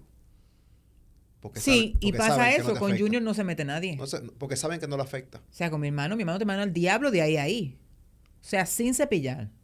Junior te manda al diablo sin estrés. Ni se inmuta. Ni se estresa. Dije que, ah, no, no, vete al diablo. Y ya. Junior es más fucket que yo. Él dice que yo soy más loca que él. O que soy más acelerada que él, que no creo. Porque yo mantengo ciertas formas y ciertas vainas. Y él dice, tú estás más loca que yo, dice mi hermano. "Tú estás- ¡Junior! Ah, pues verdad que ustedes lo ven. ¡Junior! Porque dice unas vainas a veces, coño, viejo. Me hace unas vainas fuertísimas a veces que yo me quedo como men, pero. Y entonces, papá, porque es un desgraciado también, me pone a prueba, me estresa, me, me dice vaina que me Porque a todo esto yo se me trae que el diablo. Para algunas cosas. Hay que aclarar que no en la vida entera, que uno es más stray, pero para algunas cosas soy muy stray. Y él me jode con esa vaina. Y me hace vainas de maldad para ver mi reacción, porque es un loco. Y, y de verdad que ha sido, para, para mí estar con mi hermanito ha sido una vaina, independientemente del beneficio económico que no, nos traiga, o lo bien que no pudiera estar, o lo exitoso que es lo Gómez, el estar con él me hacía mucha falta, o sea, como compartir con él y estar como tan pegada de él, porque yo soy la mayor. Tú nunca te imaginaste compartir con tu hermano No, trabajo, no, ¿verdad? nunca, nunca. Por lo mismo que te decía en principio, soy una tipa muy cuadrada, Ahora a mí, muy disciplinada. inconscientemente, yo veía a Junior de hace mucho, sin saber ni siquiera que se Yo tampoco sabía que eran, y yo no sabía que eran hermanos. Él grababa un video, él grababa un video, yo no sé si te acuerdas, Sabrina, con Guaroa. Pero de eso hace 708 años. Oye, en el 2000, como en el 2005, 2006. Sí, sí, sí, sí, la sí. chica barrial, ¿cómo era la? Una vaina así. Loco, qué maldita Sí, risa, loco. Sí, sí, sí, sí, totalmente. Yo lo buscaba en YouTube a veces para, recordarme. Lo borró ese desgraciado. Te lo creo. Un saludo, Mira. Te lo creo. Yo me enteré que ustedes eran hermanos en Asigún. La bichi compañera. Sí. En Asigún, en el, epi- en el segundo episodio, fue que yo me enteré que ustedes eran hermanos. A pesar de que yo sigo a Junior, de que él empezó con de lo de padre y Juracy, madre, mi amor. lo de Piantini. Lo mira. Hermanito de padre y madre. Yo soy la mayor y el más chiquito. De cinco hermanos. Yo he visto a dos de tus hermanas Sí. allá en el podcast. Sí, han que ido ese como dos, episodio, veces. ese episodio estuvo aperísimo. Sí. Me dio mucha pena tu abuela. Ah, a mí no. no, yo sé que no. No, a mí no me da pena. Tú sabes que la gente me escribe y que, por favor, me acabé de suscribir. ¿Cuál es el episodio de la abuela? abuela. Digo, amores, fájate ahí. Fájate ahí a buscar. Sí, porque mis hermanos, nosotros cinco, excepto la que me sigue a mí, que es un poco más stray, más formal, eh, tienen esa boca. Y ustedes siempre fueron unidos así. ¿Cómo es? O sea, ustedes, ustedes fueron muy uni- unidos siempre. No, No. no, no somos tampoco tan de que, que ay, somos los mejores amigos, no. Eh, nos queremos, Ok, la pregunta debió ser, ¿ustedes tienen esa química cuando se juntan siempre? Sí, cuando nos juntamos así, una vez, qué sé yo, sí, nos curamos muchísimo, damos más tijera que el diablo, acabamos con todo el mundo, eh, somos de bocaísimos, pero es como ese ratico y ya. Ahí quedó, es como que administrado. No es como que ustedes son el Brady Bunch. No, no, no, no, no somos la Kardashian, no andamos juntos, de que, que hay, no, no, eso no existe. Pero es una vaina también de la misma crianza, o sea, trabajos que no se hicieron en la niñez con nosotros, tú sabes, Eh, de mamá, papá, vaina como que a lo mejor no inculcaron, relaciones dañadas, de vaina que no tiene que ver ni siquiera con la responsabilidad de nosotros. Eh, quizás eso no permitió que uno fuera, pero uno está vivo cuando viene a ver, en algún momento uno es lo más bestia del mundo, tú sabes. Yo amo a mis hermanas, o a mis hermanos, a todos. Pero no, no es que tampoco dije que tenemos como una relación como de juntarnos todos los días, ni hablar todos los días, ni... No sé si me hubiese gustado tampoco, lo desconozco porque no he vivido la experiencia. No te voy a hablar mierda, de que me encantaría. No. Porque no te voy a hablar mierda, no te voy a decir que sí, porque no lo, no lo he vivido. ¿Me entiendes? Y al yo ser la mayor también hay cierto como... Sí. Hermetismo, quizás. Sí, sí, como una vaina, como ya tienen como su secta aparte. Sí. Eh, las dos más chiquitas son como las más panas, las más unidas, las más que sí o qué. Se los respeto, qué cool, qué bueno que ustedes se llevan bien. Pero siempre como que me he sentido como al ser la mayor y querer controlar todo en un momento determinado, como mamá gallina que me sentía de mis hermanos, grave error, eh, quizás fue mi culpa o mi responsabilidad de que yo no tuviera una relación quizá como más cercana, porque yo siempre fui como una mamá. Yo siempre estaba como pendiente, como a vainas que no era mi responsabilidad, pero las asumía. Y son vainas que pasan. ¿Entiendes? Entonces, las amo con mi alma, pero pero no, no tenemos una relación tampoco tan de que todos los días que somos de que... Sí tenemos una vaina que si pasa algo se arma un juidero y llegan toditas. Como, como el tigre que choca, que salen todos los vecinos y se juntan. Todos los motoristas, toda la vaina. Chocaste un motorista, salen 200. Sí. Eh, nosotras somos así. Entonces sí hay un amor genuino, tú sabes, Claro. porque yo no me voy a mover de mi casa por una gente que no quiera. Pero si una de nosotras dice que va a parir, que si el parto, la vaina, que si o qué, ahí están toditas. O sea, en eso, esa vaina, mi familia, mis hermanas, es una vaina que no... Pero no nos juntamos tanto como quizá yo quisiera. Por eso dice mucho, por ejemplo, cuando tú te juntas y tú tienes esa química cuando te juntas. Hay gente que vive juntos por años y quizás no hay un momento en el año que se sienten a tener una conversación y fluya. Sí, como De tal manera. que- sí, que cada vez que comparten es más como no- que porque estamos supuestos aquí a compartir, no porque Exacto. genuinamente... O primo, por ejemplo. No. Tú sabes, por No, ejemplo, tiene yo- que fluir, tiene que ser una vaina que de verdad queremos juntarnos. Esa vaina de que por diplomacia, eso yo lo dejé en la embajada. Esa maldita diplomacia, esa vaina, eso no. Conmigo ¿cuántas yo veces, no funciono. ¿cuántas veces tú, tú, tú tienes una familia y te tienen que juntar todos los fines de semana con el primo y tú vas a casa del primo y tú ni siquiera hablas con coño este tigre de no quiero nuevo? nadie, No, quiero hablar con pero ven acá, de- tú vas a, a- a muchísimas reuniones familiares y tú lo que ves a todo el mundo ahí en su teléfono. Su teléfono. Loco, ¿cuál es el punto de estar aquí? Nadie quiere estar aquí. Por eso fue que dije que se, que se Por la diplomacia de que la familia se va a juntar y para que el tío o la tía o la abuela Se sienta mal. no se moleste, tú vas. Esa vaina me sabe a mierda. Yo no voy a ningún lado, ni estoy en ningún lugar donde yo no quiera ir. Y eso también es maravilloso. La gente no se da el permiso de decir que no. Eso se siente bien. Coño, qué vaina más cool. qué vaina más cool es decir que no. Yo conversaba el otro día. Sin, de, sin de explicación. ¡Coño! Porque ahí es que es heavy. Sí, Ahí es que es heavy. Me pongo como mal. Porque si tú tienes que dar muchas explicaciones, que me- no, Aquí en este país, tú me llamas, por ejemplo. Mira, Sabrina, que yo quiero invitarte al podcast. Ay, no, gracias. Ay. Ay. Sabrina es una perra, es una grosera, una come mierda, porque dijo no, gracias. Tú sabes las veces que yo he dicho no, gracias. Y eso es como. Como Eso- que me vine casi. Es un arte esa vaina, en verdad. Loco, esa es la vaina más cool del mundo. Yo soy víctima y de se eso. quedan como, Yo- yo- como un yo- gagueo, como un gagueo. Oye, no, porque es que tú no sabes cómo responder a eso. Porque estamos acostumbrados, ¿tú sabes a qué? A la cotorra. Tú me invitas al podcast. Ay, mano, mira, ahora mismo yo estoy complicada, que sí o qué. avísame Vamos a coordinar más para adelante. después que yo estoy. Papi, no quiero ir. No, gracias. ¿Por qué tú te tienes que sentir ofendido por eso? Yo tengo un ¿Por qué? ¿En dónde está la ofensa? Ahí. Dime, ¿dónde está la ofensa? No, en ningún lado. En ningún maldito lugar.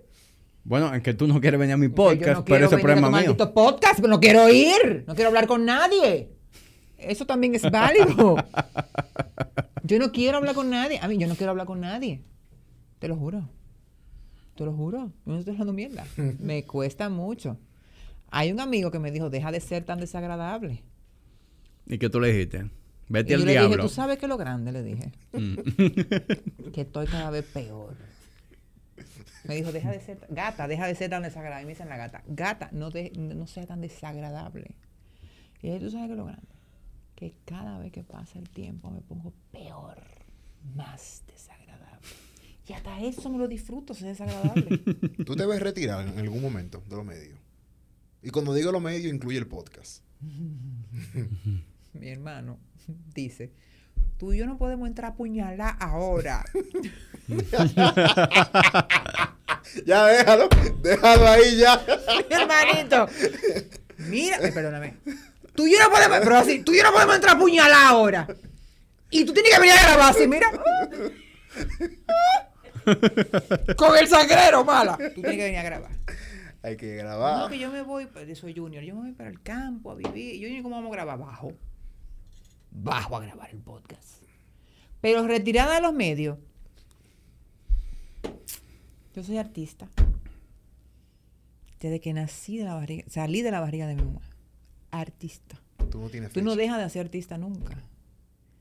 Tú te vas a morir. Tú puedes estar años fuera del medio o de haciendo cosas que tengan que ver con el arte. Y tú te vas a morir siendo artista. Por ejemplo, yo no quiero dejar de hacer teatro nunca en mi vida. Quítamelo todo. Todo. Dice Sabrina, mira, elige.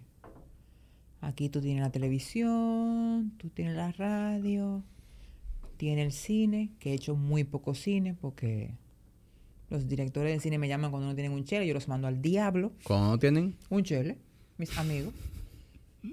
Sabrina, mira que esta película. Y yo, ¿cuánto hay de la metamorfosis? Vamos a hablar de eso adelante. Sin Show plata me the no money. mo- no, mami, no, o sea. Tú no me estás llamando porque yo, o sea, espérate. Porque cuando tú tienes la plata, tú te llamas a los mismos actores. Entonces, cuando tú no tienes un chele, tú llamas a tu hermana. Váyase para el diablo siete veces. Cabronazo. Entonces, el maldito cine lo tengo aparte hasta que me llamen y me paguen dinero y sea un papel que a mí yo me sienta a gusto. Porque tampoco por cuarto. Yo me tengo que sentir a gusto.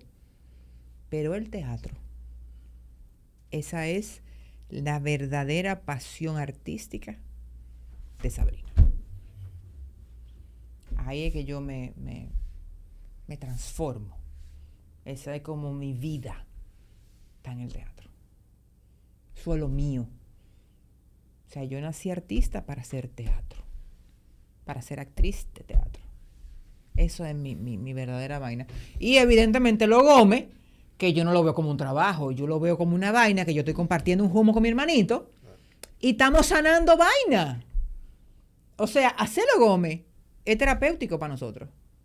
Mira cómo mi hermano, en el episodio pasado, loco, se abrió y me dijo tantas vainas que yo no me estaba esperando escuchar ese día. De su homosexualidad, del, a qué eso lo achacaba, yo que me cuestionaba si yo tenía algo que ver con esa mierda, de, de, de su pique. Y si aún no están suscritos, suscríbanse a Www.patreon. dar su cuarto de más. Son de 5 más. dólares, Sabrina. 5 dólares. Nosotros teníamos. Usted tiene un- más paquetes, ¿verdad? Usted tiene diferentes Tenemos precios. 5 dólares para que tú veas todo el episodio mensuales, pero Junior dijo, coño, voy a poner 10 dólares para que el que quiera ir al show en vivo. Ok. Tú sabes que eso se nos salió de las manos, porque entendíamos que 10 dólares era mucho dinero y que nadie se iba a querer suscribir por 10 dólares. Yo no te puedo explicar. Pero es que es un stand-up, es un show de... Ustedes van a tener que grabar en el Comedy Club. sí, de hecho, Ustedes están muy baratos para ver en vivo así. nosotros tenemos eh, una fila de gente que quiere ir al show, pero hemos tenido que pararlo eso por la vaina de cuidarnos, por la vaina del COVID, la mierda, Claro. la vaina, que sé yo, que es un lugar más o menos, quizá, bueno, tú has estado en, en Sí. esa, en ese Sí, yo espacio. allá, oye, esto. Un saludo a Cristian. y uno tiene que cuidarse uno y cuidar también al que está ahí, tú sabes. Y lo hemos hecho más íntimo y no hemos quedado nosotros dos solos. No hemos podido llevar más gente en estos días porque por la vaina del virus, la vaina que sé yo qué. Entendíamos que 10 dólares era mucho dinero, que la gente no lo iba a pagar. Todo el mundo 10. Ay, Dios mío, es que yo no te puedo explicar la cantidad de gente que me escribe de Estados Unidos que nada más está esperando que yo le diga el ok para coger un vuelo para venir a ver los Gómez. Bárbaro. Y para mí, Eddie que men, es que esto no puede estar pasando. Sabrina, Esto no es Yo no real. sé si ustedes lo tienen planeado, pero háganse un show en vivo. Sí, eso está, eso está entre las cosas que tenemos en carpeta, pero no en el comedy. Tú necesitas a alguien que no te mueva. comedy, comedy. Tú necesitas a alguien que Una te mueva la silla, Cosa más grande. o sea, que barra. Te, ¿eh? te- te- te prestas como, Sí, como ok, sí. mi amor, ya. Pero te digo- Como voluntario no, a mí búscame mi moña. Te busca tu, tu menudo. Pero- pero- te voy a llamar, sí. mi amor, de verdad, te voy a Por, llamar. por llamar. 500, por 500, 700 pesos te hacemos el día. Un picapollo. No, pero eso está entre planes de que queremos Ven, que tú hacer. estás Yo hago stand-up también, me ha tocado hacerlo varias veces, me gusta. Con Carlos, ajá. Con Carlos, antes de Carlos eh, invitarme a su show como invitada especial, eh, ya lo había hecho otras veces en el comedy. Pero yo soy muy celosa con eso. Por ejemplo, cuando fui a. Tuve cinco shows con Carlos, cuatro shows con Carlos. Y fue una cosa de loco. O sea, lo que pasó ahí fue de loco. Es que ustedes rompieron con ese Porque podcast. yo soy humorista de nacimiento, ese otro. O sea, la comedia y el humor, eso es una vaina que yo la respiro de que yo abro los ojos. O sea, ustedes rompieron con, con cuando él te invitó por primera vez. Yo creo que ahí fue que se vio la química. No que, no que tú saliste de ahí, No, ni que Carlos salió de ahí, sino que se vio algo nuevo. La química se dio conmigo y con Carlos cuando Carlos, que es también parte de Carrefour, fue a mi, a mi cocina de que hace una receta. Y el humo que nos dimos, eso dio gusto. y que por ahí andan los cortecitos, que es una vaina de mearse de la risa. Yo me acuerdo que fue. Eso fue una vaina de mearse de la risa. Entonces, después, pasaron los meses, Carlos me invita a su podcast, yo voy, gozamos más que el diablo. Yo tenía un humo de siete pisos, para variar, para hacerlo distinto. Eh, entonces, Carlos me invita eh, a, a su show. Hicimos como cinco o seis shows. Abarrotado escenario 360 de gente. Es una, una locura. Pero a mí me pasa con el stand porque yo no lo puedo hacer bajo presión. A mí tiene que subirme. Tiene que invitarte. Entonces, los muchachos, muchos del comedy me decían, ¿y tú no vas al comedy a ensayar tu rutina? Digo, no. ¿Para qué? Pero tú eres una loca, sí. No tengo que ir. ¿Tú sabes lo que pasa? Que el que va a ver a Sabrina es porque la conoce ya y sabe su contenido. Yo hace muchos años hice stand-up en el comedy, abriéndole a un amigo, abriéndole su show. Me fue súper bien. Ahí fue mi primera vez. Lo hice, sup- me fue súper bien. Pero no lo puedo hacer como, no lo veo como una carrera ahora mismo, tú sabes, como Claro de dedicarme a eso. Sí, eso es que yo voy y me curé, hice mi rutina que le escribo yo y lo hago todo yo y escribo mi chiste yo y toda mi vaina yo, pero bajo presión de que, no, no, así no, me tiene que subir.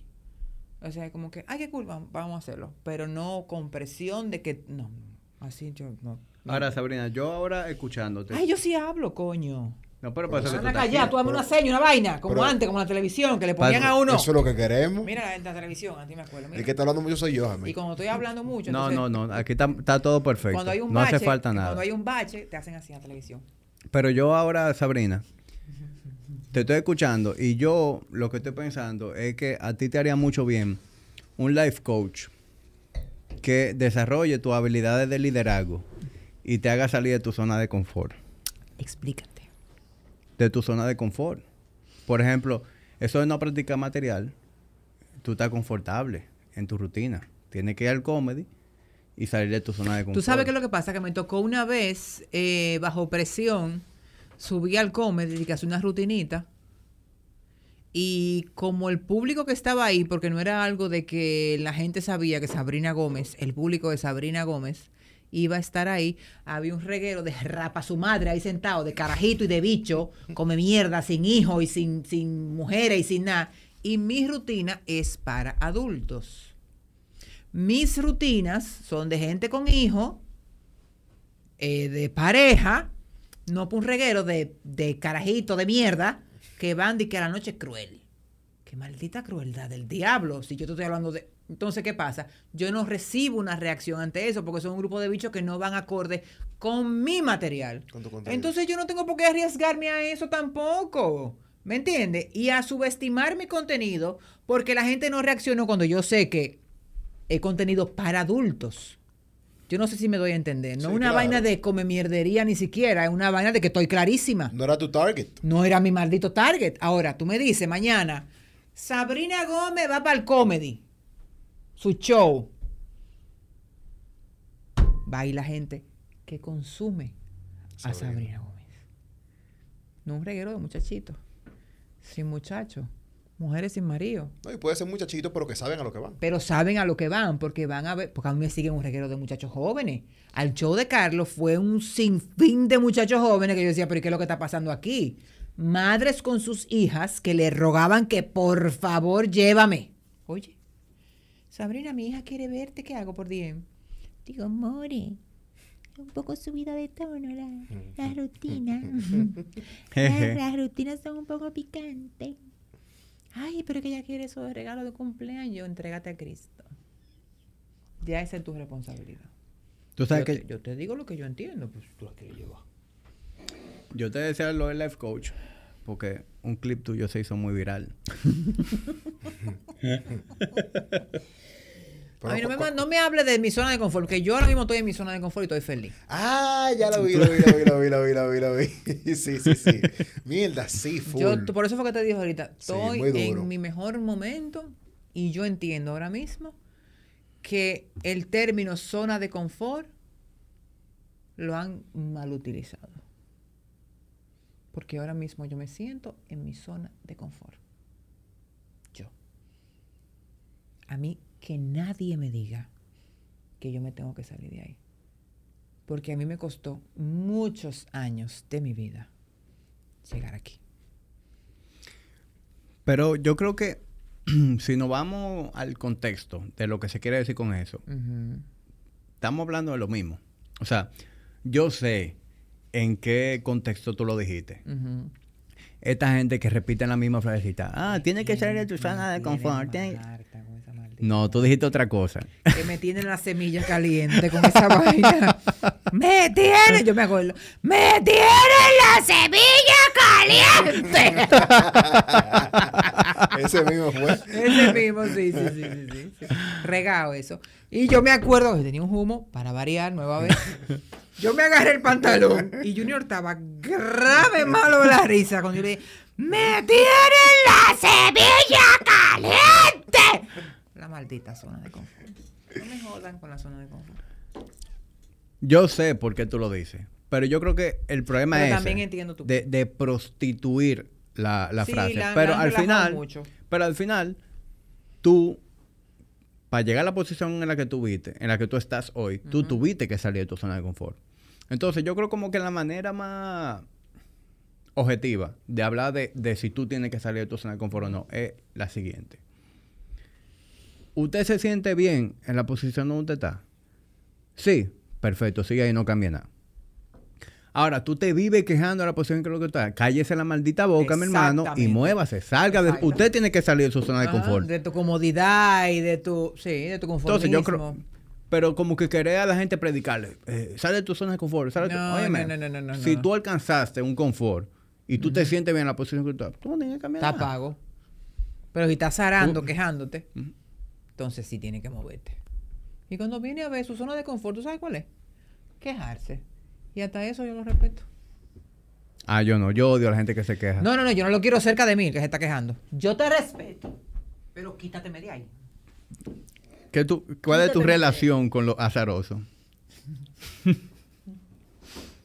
No existe relación. Porque yo trato de cortarla.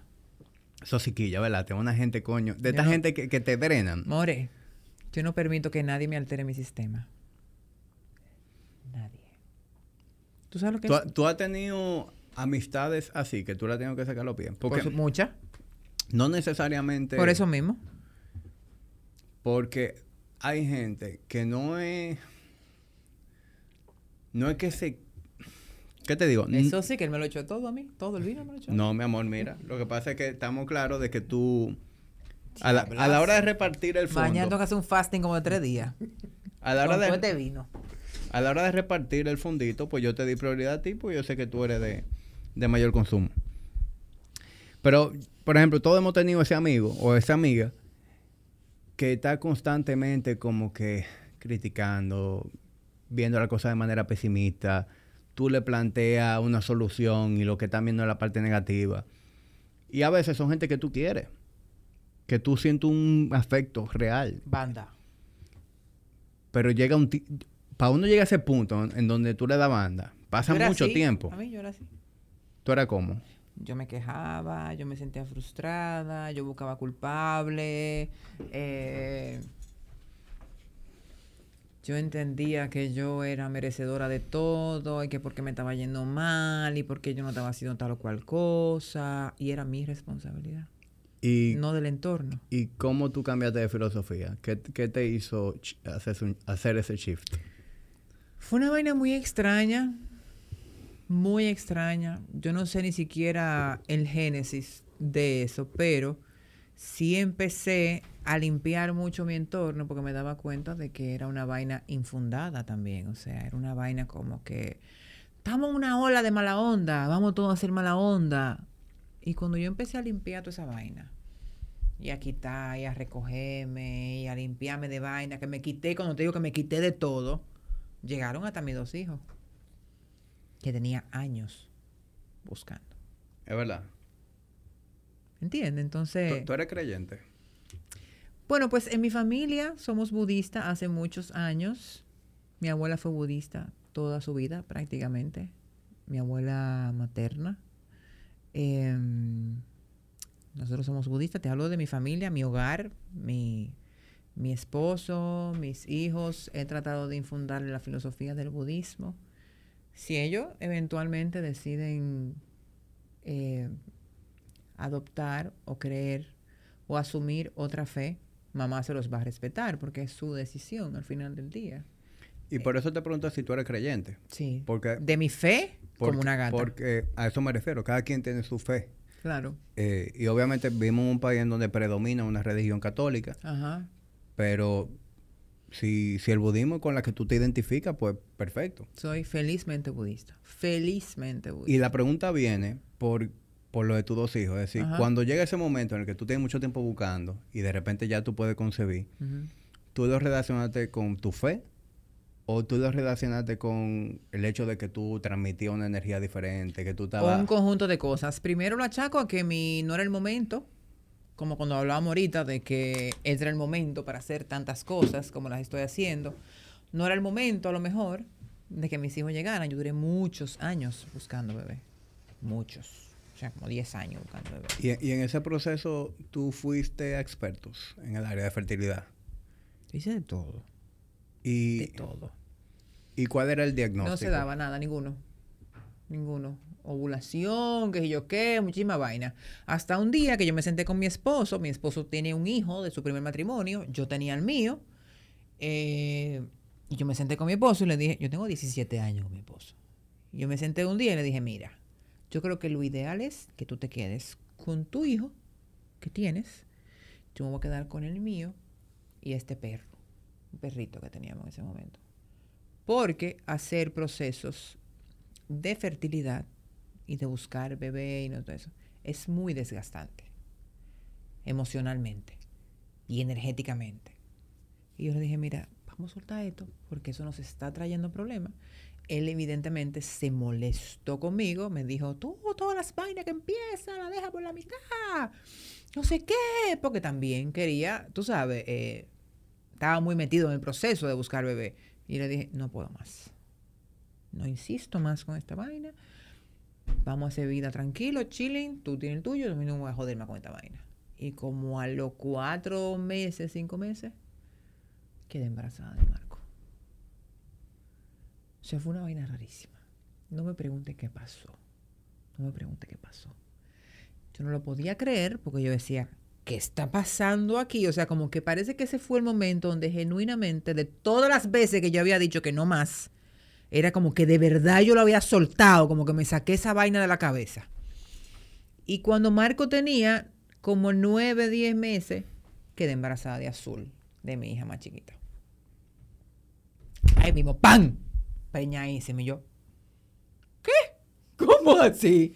Entonces, todo influye. Todo influye. La cabeza es la vaina más poderosa que uno tiene. Y eso te jode cualquier vaina. Mira, mí, cuando yo empecé a cambiar mi discurso, mira que soy una tipa creyente, de mi fe, la defiendo con uña y diente. Cuando yo empecé a cambiar mi discurso y a entender lo maravillosa que soy, el ser humano que soy, la madre, la esposa, la humana que soy, la hermana que soy, la hija que soy. Cuando empecé a cambiar mi discurso, a ver las cosas de otra forma y a entender que todo lo que pasaba en mi entorno era mi responsabilidad.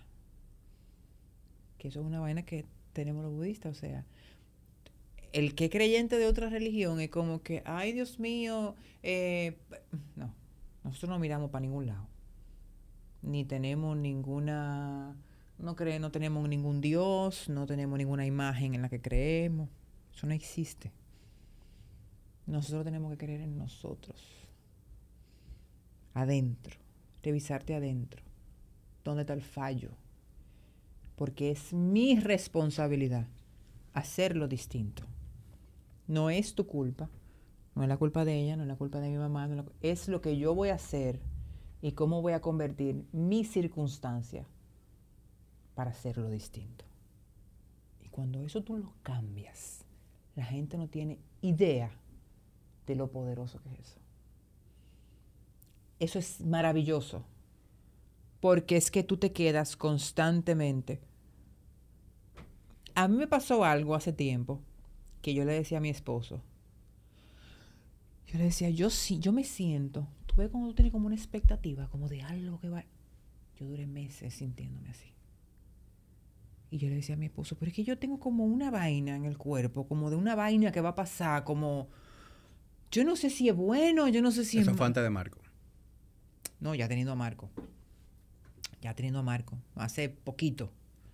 Eh, yo, no, yo no sé qué es lo que yo siento, que yo estoy contenta. Pero es que tú cambias el sistema. Tu sistema tú lo cambias. La gente no entiende lo maravilloso que es decretar. Decir con la boca. Asumirlo. Verlo. Olerlo. La gente no tiene idea de lo poderoso que es eso. Que es lo que le llaman la famosa ley de atracción. Que tú puedes decir, quiero una botella de agua y tú tienes la cabeza que tú quieres, pero atrás de esa botella de agua vienen otras cosas maravillosas que no tienen nada que ver con el agua. Sí. Y yo creo que esa ley de atracción no fun funciona, pero no de la manera en que la gente cree. No, la gente está muy confundida. Porque la gente cree, ah, ley de atracción, sí, tú lo decretas, tú piensas No, en eso y mágicamente va a aparecer. No, Eso mi hermano, váyase a trabajar. Eso no es ¿Qué es, exactamente. qué es lo que pasa? Con eso, tú cambias tu manera de pensar. Y de repente tú no estás viendo la parte negativa. Tú en todo estás viendo las oportunidades. Esa agua tú la reconoces en la nevera de lejos cuando la ves. Mientras que cuando tú no estás pensando, en, cuando tú lo que estás pensando en que no hay agua, tú lo que ves una caja al frente de eso, tú no ves el agua. Yo Entonces, yo- tú haces unos estudios a veces. Eh, por ejemplo, yo a veces que me incomodaba manejando. Aeropuerto del diablo, vaina, yo qué. Ya yo eso me lo quité. Porque yo me he ido tan profundo, o mi fe me ha enseñado a ir tan profundo, de que yo a ese chofer que uno le ha echado toda la peste del mundo y toda la vaina, he aprendido, hasta el que me ha jodido, ¿eh? Hasta el que me ha jodido, a verlo con ojos de misericordia. Y tú dices, ay, pero qué absurdo. No. Eso es sanador para mí. Con ojos de misericordia, porque yo no sé el trasfondo tuyo. Yo no sé por qué tú eres un hijo de la gran puta. Por ejemplo, ¿qué te llevó a ser un hijo de la gran puta? y en mi caso, yo no he llegado a ese nivel de iluminación, de ser misericordioso. Vas a llegar. Pero yo si sí te lo propones, llegas. Pero yo sí tengo una manera de ver la- ese tipo de cosas. Y es que yo no lo puedo controlar. Yo no me voy a estresar con eso. Entonces, yo soy una gente que yo no cojo pique. En tapones, en tránsito. Yo todo lo hago con tiempo. Para yo andar sin prisa en la no, calle. y te pongo el, el, el ejemplo de eso, porque es lo que vivimos a diario, tú sabes, Sí. el motorista, que la vaina, Sí, que sí, pero qué. bajo esa misma filosofía, ¿entiendes? Yo trato de las fricciones evitarlas siempre que sea posible. Exactamente. Pero cuando tocan, yo me preparo mentalmente y yo hasta lo veo como una especie de comedia. y ya. O sea, yo estoy en un tapón y yo estoy viendo todo salvaje, metiéndose en el carril contrario, este animal que viene sin direccional y se mete adelante.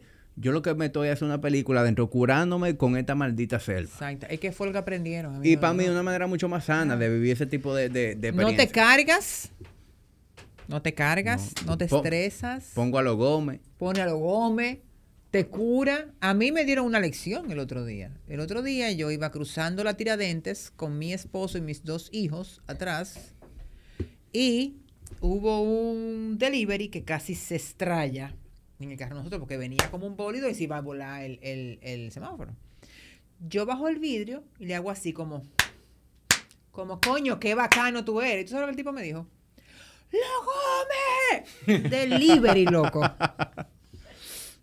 Un tipo de una cadena de delivery. Y yo dije, coño, men. ¡Lo Gómez! El tigre vocea. Y yo me quedé como, coño, qué maldita lección. A mí en la calle me han dado muchas lecciones. Muchas lecciones, muchas lecciones. Lecciones bonitas.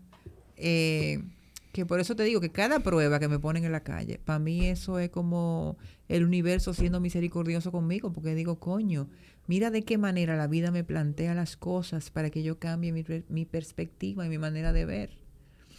En la Núñez, llegando a la 27 de febrero, había un tipo, o hay, porque hace poco lo vi, que aún sigue en lo mismo, en andaba con unas muletas, le faltaba una pierna, me parece, le faltan casi, bueno, yo le digo gózalo, porque le faltan todos esos dedos y él tiene, tiene, le queda como ese solo dedo. y como que le dejé siempre como gózalo, porque le faltan todos esos dedos. Y hubo un día que él me paró en la Núñez y me... Siempre yo le regalaba cigarrillos, vainas, si tenía menudo le dejaba, me saludaba con mucho cariño, mucha vaina. Y hubo un día que me, me toca el vidrio y yo, mierda, y viene este tigre a joder, hace muchos años de eso, viene este tigre a joder y vaina. Y me dice, dime, ¿tienes cigarrillo? Porque yo tengo aquí para darte. Tú sabes que a mí se me rompió, se me desbarató todo. Porque yo dije, este tipo, que yo estoy de desagradable, diciendo, Miguel, ahí viene este tigre ahora, joder, vaina, y no estoy en hablar con gente, ni se cool, vaina, que sé qué. Luego me está tocando el vidrio para saber si yo tengo cigarrillos, porque yo siempre le doy a él. Y él es que me lo está ofreciendo a mí. Un tigre que anda pidiendo en la calle. ¿Me entiendes? Entonces, para mí eso fue como... Coño, Sabrina, tú eres una mamá huevo, dije yo en ese momento, como coño, loca, como... Y eso para mí fue tan lindo, tan lindo, que un tigre que lo esté pidiendo en la calle con una muleta que le falta una pierna, Claro, tenga ese acto. que tiene un, que tiene un dedo y medio, me está tocando el vidrio, me pregunta si yo tengo. Ahora, tú nunca te has preguntado cómo él se fuma el cigarrillo. Con... Mira, men, sí.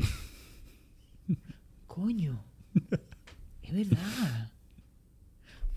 Será interesante. Bueno, él tiene este dedito Ah, y... oh, wow.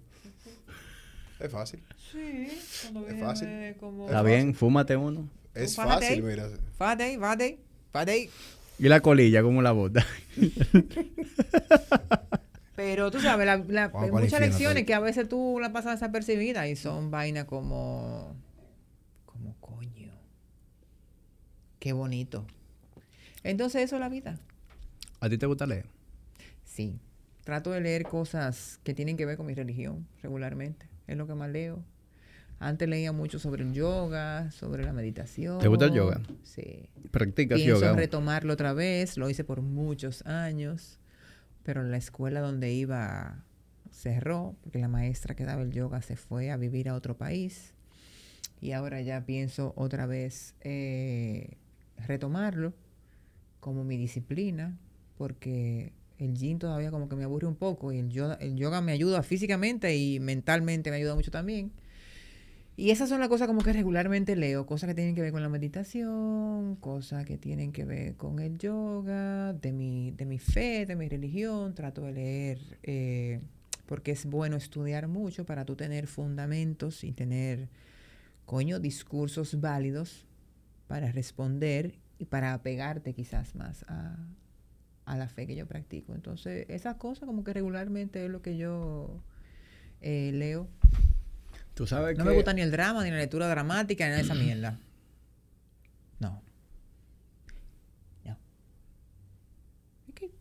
Lo bueno es leer algo que te nutra. Sí, cada quien tiene su, quien su, tiene su su- preferencia a la hora de leer. Y- y, la razón por la cual yo te preguntaba si tú lees, es como que buscando cuál fue el trigger a que tú cambiara tu manera de ver la vida y tu filosofía de vida. Como si hubo algo más ahí. Porque aunque todos tenemos alguna creencia, alguna religión, por más que tú tengas, digamos que eso en, en tu programación, tiene que haber algo, una chispa que sea lo que te inspire a tú empezar a ver la cosa diferente. Yo Como lo- que yo tra- sí. estoy tratando de llegar a la raíz de Yo eso. creo que llegó como mi momento con la misma creencia. Nosotros entonamos mucho Daimoku, que eso es lo que rezamos, Nam-myoho Renge Kyo. Y yo creo que como, como siempre, como que llegó el momento, yo tengo años leyendo, te dije, mi abuela fue budista casi toda su vida. Eh, mi tío sigue en la práctica del budismo, hermano de mi mamá, Pero ¿cuál es la abuela? ¿La buena o esa la- misma. ¿Te dejó algo bueno entonces?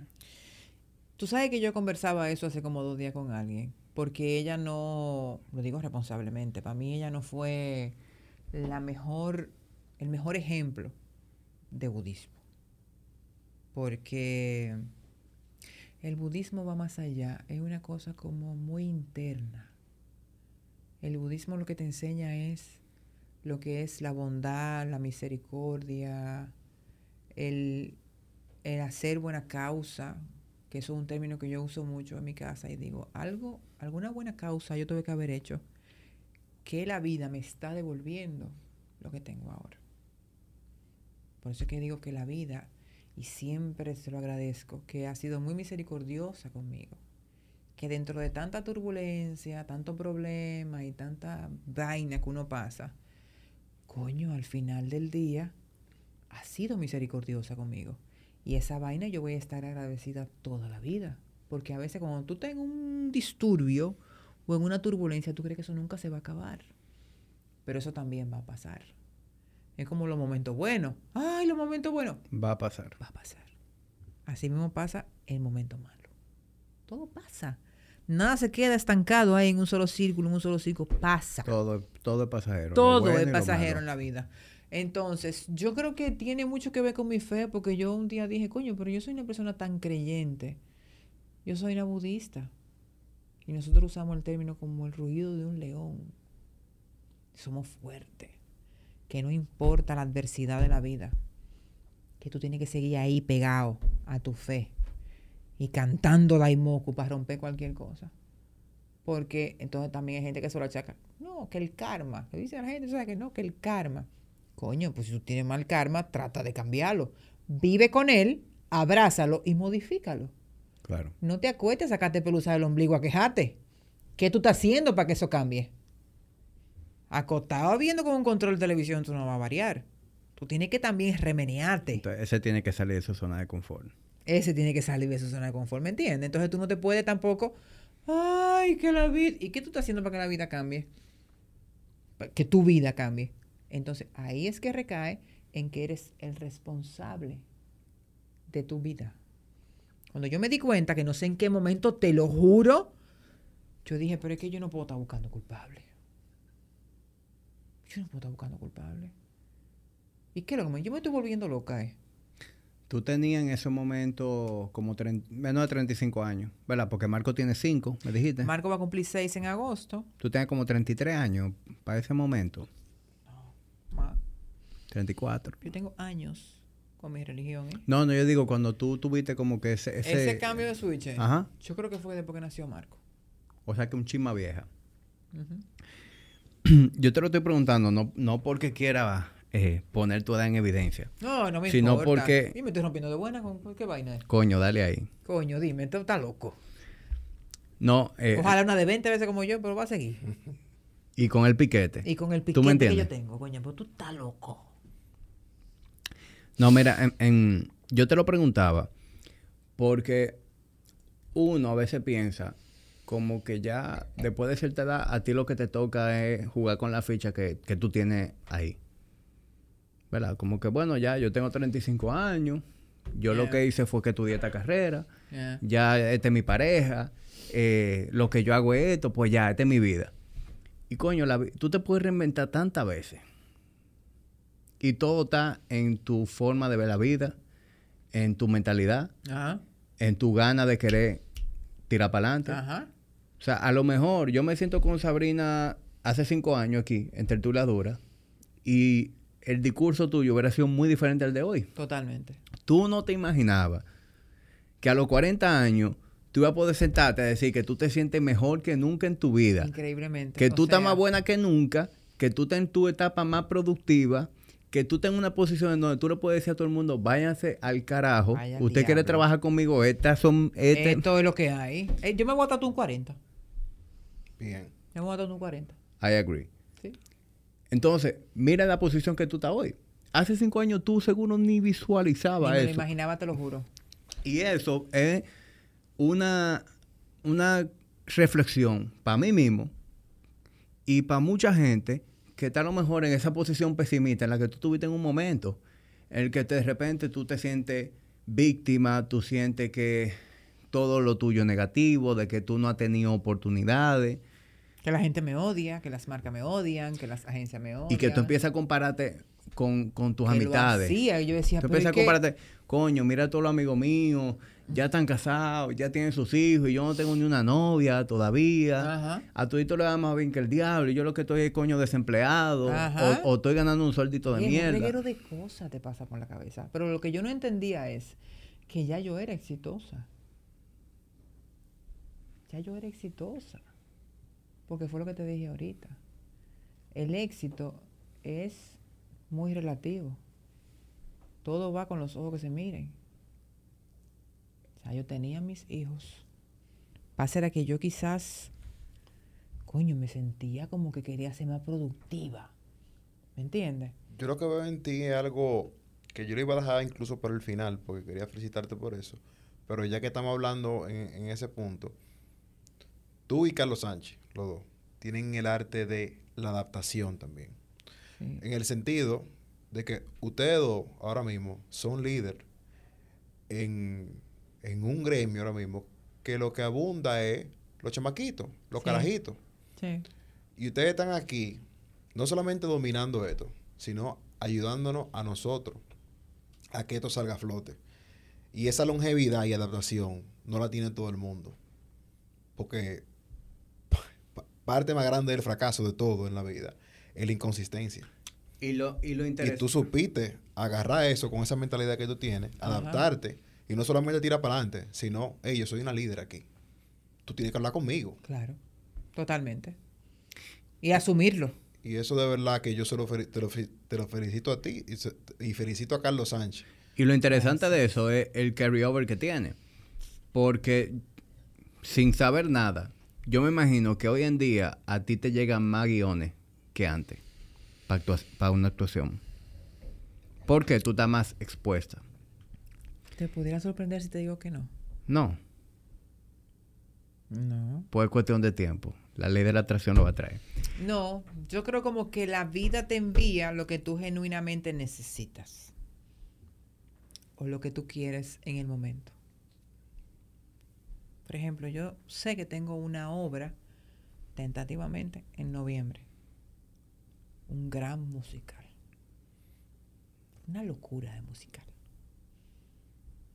Y yo estoy mentalmente enfocada en que en noviembre yo tengo una perrada de música. Ya lo otro se quita. A mí me pidieron un casting en estos días de una película que yo iba a hacer un antagónico, no me acuerdo. Y la jeva jodió, jodió, jodió, jodió, jodió, que mándame el casting y nos vamos a juntar para el casting y le dio COVID y no se pudo. Y ya yo me di cuenta que la película la están rodando. Y ella no me volvió a llamar. No, no era el momento. No era para que yo estuviera en ese crew. No era el momento para yo estar en ese grupo de actores. Quizás hasta por debajo de un reguero de comer mierda que están sobrevalorados. Lo digo yo, atento a mis dos varios. ¿Me entiendes? Porque hasta eso yo he aprendido a respetármelo, ¿Cómo así? lo montra que soy. Que lo digo cada vez que puedo y cada vez que me sale del forro. Soy una maldita montra. Gústele a quien le guste. Y ya. Coño, dale ahí de nuevo. Gústele a quien le guste. Soy una maldita montra. Tú sabes las entrevistas que a mí me piden por WhatsApp. Yo estoy aprendiendo a desaprender, ¿en qué se dice? Yo- La tecnología y yo somos totalmente opuestas. Yo no sé nada de canales de YouTube, yo no sé nada de... La vaina de Patreon la maneja Junior, eh, yo que tengo mi usuario para ver qué tal la gente, suscriptores, va, no sé más nada. Más nada. Y el WhatsApp y yo tenemos una relación ahora mismo amor-odio. Yo entro muy poco. Yo lo odio. Lo ideal es que tú me llames, Sabrina. Si no, lo- si no te respondo y me escribe por WhatsApp, mira, te habla fulano de tal, te estoy llamando, lo que sea. Cuando en el año de la uva yo lo vea, tú puedes estar seguro que te voy a responder. De hecho, tengo tiempo buscando un teléfono que no sea inteligente, que no tenga internet, que no tenga nada. No quiero nada, no quiero hablar con nadie. La mensajería insta- instantánea me tiene harta. La informalidad me tiene harta. Antes tú tenías que responder un correo cuando tú llegaras al otro día, después de un fin de semana, a tu oficina o a tu casa que te conectara en internet. El WhatsApp debería tener la opción Me tiene la semilla caliente igual que los malditos coach. ¿Me entendiste? ¿Me está copiando? ¿Verdad que debería haber una opción en WhatsApp como Messenger? Appear offline. Coño, loco, de Appear verdad, offline. viejo. La gente quiere que tú le respondas ahora. Y ahora, no necesariamente yo estoy disponible para hablar contigo. ¿Me entiendes? Antes tú te ibas un viernes de tu trabajo. O sea, hablo de mí cuando trabajaba antes y veía a mis compañeros. Se iban un viernes y re- revisaban el correo el lunes. Ahora no. Ahora te mandan un correo un sábado. Y a, se la- a quillan. las 11 de la noche. Se quillan los jefes. Y lo, no. Y lo grande es que aunque tú no lo respondas, ya tú lo viste y te generó una ansiedad. Sí. Claro, mi amor. Y si tú, y si el subject te azaró la vida, porque a veces hay subjects que azaran, nada más de tú leer el subject, ya te azaró. Ya no quiero saber nada. No quiero saber nada. No quiero internet. No quiero hablar con nadie. Mi Instagram yo no lo he borrado. ¿Tú sabes por qué? Porque como yo por ahí, como yo no soy dada a dar entrevistas, eh, ni a promocionar mierda en programas de televisión, ni estar zarando, hablando en vaina, eh, esa es mi herramienta de teatro, para promocionar si tengo una obra de teatro, para una vaina, mi programa de radio, mi podcast, mi vaina, que sé yo qué, una que otra vaina. Trabajo por ahí. Al final ese es mi trabajo. Tú tienes un Finsta, o sea, un, Instagram. Eh, Finsta es lo que llaman cuando una gente famosa o que tiene muchos seguidores crea un Instagram pequeño. Tengo uno que lo uso muy poco, para serte muy honesta. Lo uso súper poquísimo. Eh, que lo tengo incluso para privado y todo. Que debería como darle como más calor a ese, para olvidar la otra mierda. Claro. Porque de Porque verdad... tú, si tú sabes ese para trabajo y usa uno ya para verdaderamente. lo- Exactamente, porque de verdad yo no, yo no, yo no, yo estoy, yo no sé lo que me pasa, yo estoy como loca. Oye, yo no me imagino lo que es tener 600 mil seguidores. Eh, sí, Ya, sí. Yo- Es muy lindo porque la gente así como te ama, así me amenazan y me mandan al diablo por DM y yo, pero ¿qué esta jeva? loco, Y me insultan sí, y me sí. faltan el respeto por DM. Y te afecta siempre eso. No, ya no. Ya no, porque ¿Qué tiene que ocurrir para aprend- esa persona fue lo que aprendió. Eso no es mi co- esa no es lo que tú pienses de mí no es mi responsabilidad. Tú eres el que tienes que cargar con eso. Yo no, es problema tuyo. Te vas a fundir solo. Sí, pero llega a esa conclusión, toma Sí, madurez, claro. y, y malas experiencias. Es decir, que muchos de esos comentarios te afecten. Hasta que llegue un punto donde tú llegues a esa realización. Llegó un momento que yo lloraba mucho. Sí, te pasó. Yo lloraba muchísimo. Y yo decía, y, y agarraba la vaina y decía, pero ¿y ¿por qué esa persona, periodistas, que escribían, o sea, periodistas de esos detractores que son de aquella época desagradables? Y yo decía, pero ¿y por qué esa persona escribe eso de mí si esa persona no me conoce? O sea, ¿por qué tanto odio? ¿Por qué hablar de mí de manera tan despectiva? ¿Por qué faltarme al respeto? Porque yo lo veía como una falta de respeto. Y llegó un momento que yo dije como, como que ese era su problema. Yo lloraba, pero, pero grave. Mala, leyendo vaina en internet. Desagradable, vaina desagradable. Y yo decía, pero es que este señor a mí no me conoce. O sea, este señor y yo nunca hemos ni siquiera coincidido en una actividad para que él tenga esa definición de mi persona. O sea, ¿quién eres tú para tú hablar tan feo de mí, tú sabes? Eso era antes, cuando estaba en televisión. Y ahora mismo es como, ya no me importa poca cosa. De verdad. Me importa, yo creo que mis prioridades han cambiado mucho gente random de Instagram, si yo lo mando a la base de la narga, lo mando al diablo, pero es porque me curo con eso, tú sabes. Como, y esta pendeja que sabe de esto, esta come mierda, me puso uno el otro. Esta come mierda que sabe de lo que está hablando. Yo le puse lo mismo que sabe la come mierda que te parió, le puse. Y ya no me respondió. Que yo soy una periquera, que yo soy una craquera, que yo qué vaina. Yo leo todo eso todos los días. Yo creo que personajes como tú y, y Alfonso Rodríguez, que también tiene una manera muy peculiar de responderle a la gente. Ese manda al diablo a quien sea también. Tu A maldita yo- madre, así mismo. Así. A mí me encanta esa. Yo, yo, lo, yo lo disfruto Sí, mucho. sí, ese es Alfonso. Ese es Alfonso. Ese es Alfonso, ¿verdad que sí? Entonces, la gente no está acostumbrada a eso porque la gente quiere que tú los engañes. Yo digo, los humanos son la vaina más extraña del mundo. La gente le encanta que tú le engañes. Que tú le vendas que tú eres nice. Que tú le vendas que tú eres la vaina que está viendo en las redes, la vaina que está viendo en la televisión.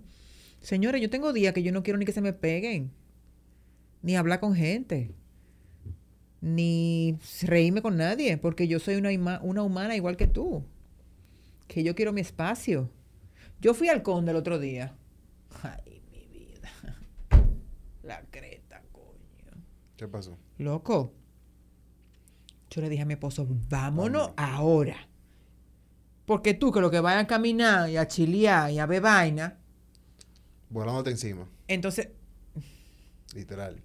me cuesta, te juro de verdad que me cuesta decir a la gente que no, porque me lo hacen con cariño, se me acercan con cariño, con respeto, tú sabes, con admiración, Sí. de que quieren una foto, de que, que, ¡ah!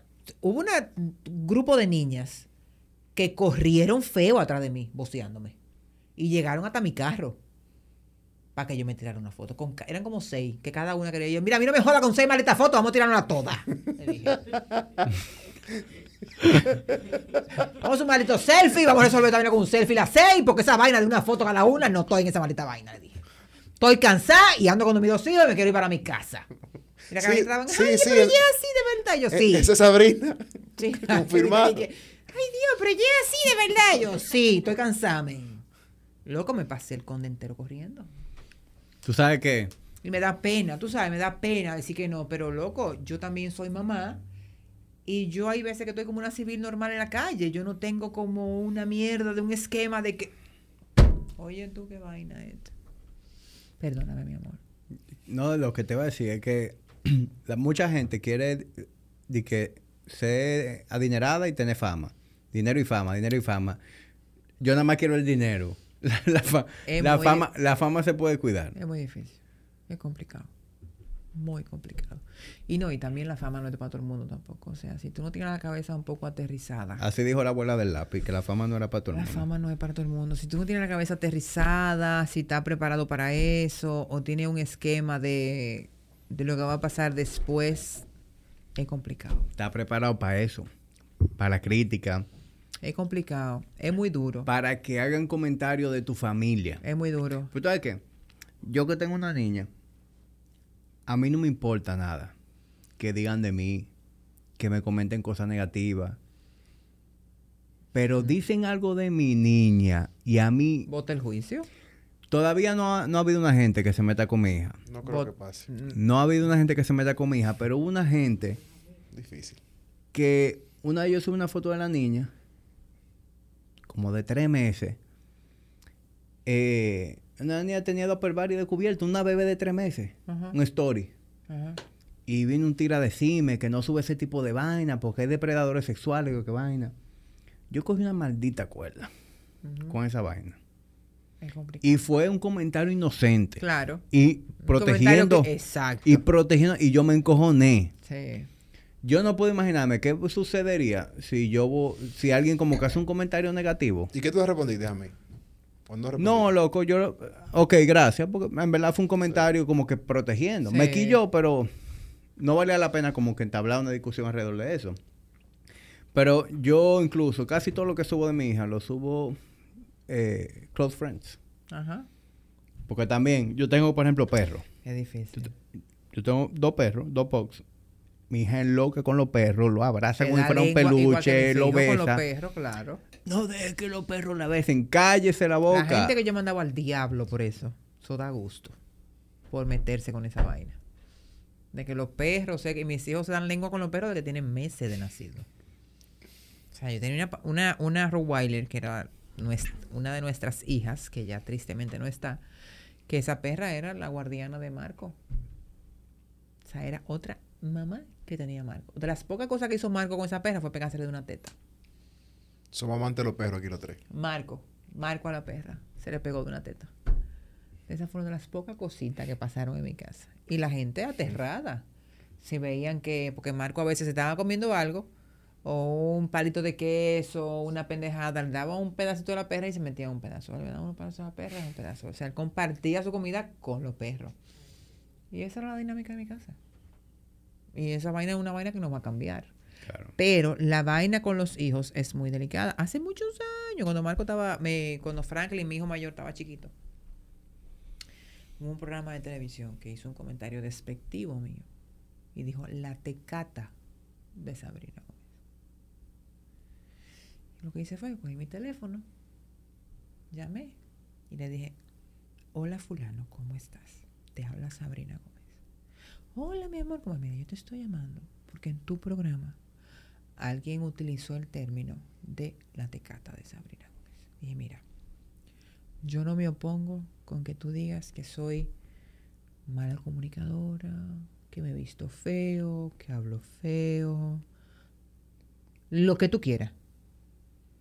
Pero si a mi hijo un día alguien en el cole le dice, tu mamá es una tecata, yo agarro un bate y yo te le entro a batazo, porque no había sido con la persona que hablé, y le entro a batazo a la persona que lo dijo, porque por mis hijos yo voto el juicio, le dije, y yo no te lo voy a permitir. Me pidió disculpas, que eso no era así, que se había salido de control, es que te lo estoy avisando. Porque yo soy una persona con problemas de verdad. No dije que Sabrina, no, no, no. O sea, el no. Eso no existe. Yo sé lo que es querer volarle, volarle a alguien. Eso vive dentro de mí. Si te equivocaste con mis hijos. Lo digo abiertamente y no me importa. Y recuerdo que en ese momento mi esposo me dijo, coño, te va a buscar un problema porque van a decir que los estás amenazando, que no sé qué. Y yo le dije, mira, no me importa. No me importa. Que lo piensen, que lo digan. No me importa. Le entro a batazo donde sea que esté. Porque llega un momento que tú por tus hijos votas el juicio. El que no tiene hijos no lo entiendes. Tú votas el juicio. Yo me acuerdo que a Franklin, mi hijo mayor, estaba chiquito. Yo lo llamo por teléfono y le digo, papá, ¿cómo te fue en el examen? Que si yo qué. Y me dice, no, yo no lo cogí el examen. Digo, ¿cómo que tú no lo cogiste el examen? Estoy hablando que estaba como en chiquito, chiquito. Yo no cogí el examen, no me lo dieron porque papi no ha pagado. Diablo, loco, pero qué mamá huevo ese colegio, viejo. Viejo, En el Veritas hacen eso. En el Verita hacían eso, loco. Por eso, por eso, por eso yo lo saqué de ahí. loco, mira. A mí me bajaron una vez con otra- Maldito Mira. Pedro, como uno que se murió. Wow, Eh, tampoco así. No, coño. Claro no, que no. sí, loco. gran puto. Wow. No. Sí mismo, coño, sácalo, déjalo salir, no joda. Claro, es un abusador. No. ¿Qué tiene que ver el niño con eso? Mira, ¿tú sabes lo que yo hice? Tú sabes que a mí se me montó como el poder de Grayskull, ¿verdad? Yo busqué el código del menor, le saqué copia y me aparecí en el colegio como una maldita loca Mierda, que bien hecho. con el código del menor. Y le dije enciendo vaina a esa tipa que estaba ahí adelante. Que a mí nada me faltó voltear la vaina esa, la, la mesa esa que estaba adelante. Le dije, yo espero que mañana a él Y a todos los niños que no le dieron el examen se lo den. Sacó 100. Porque si a mí me da mi maldita gana, les dije, les pongo una maldita demanda de colegio ahora mismo, coñazo. Porque es una violación a los derechos de un menor. Claro, loco. Usted le da su examen y después usted habla con su papá y su mamá. Y estará sucediendo eso en los colegios todavía. Yo no Yo- sé ni me quiero enterar porque mira, mira, coño, En verdad, loco, es una maldita estupidez tan eso grande. no está bien. Eso es una, eso está en contra de los derechos de un menor. No tiene que enterarse de que el pendejo come mierda de su papá no fue a pagar el colegio, no, men. no solamente eso, que por ejemplo, en mi caso, gracias a Dios, mi papá y mi mamá le siempre le ha ido bien. Fue algo de quizá una mala comunicación. Loco, que se olvidó. Se, le pasó, se le olvidó. Ya. Y que a mí me saquen del curso. No, eso, eso loco, es a mí me sacaron del curso, loco. Terrible. Y todo el mundo se enteró que Una era porque mi papá y mi mamá no habían pagado Sí, el porque todo el mundo lo sabía. eso. Claro. No, eso era un tema de burla incluso. Eso todo el mundo lo sabía. Después tenías tú que coger el examen solo. Tú sabes lo que es esa maldita vaina. No puedes fijarte de nadie. Yo creo Nadie. que ya eso no se, yo creo que eso ya no se usa por el tema de las redes y la vaina. ¿El qué?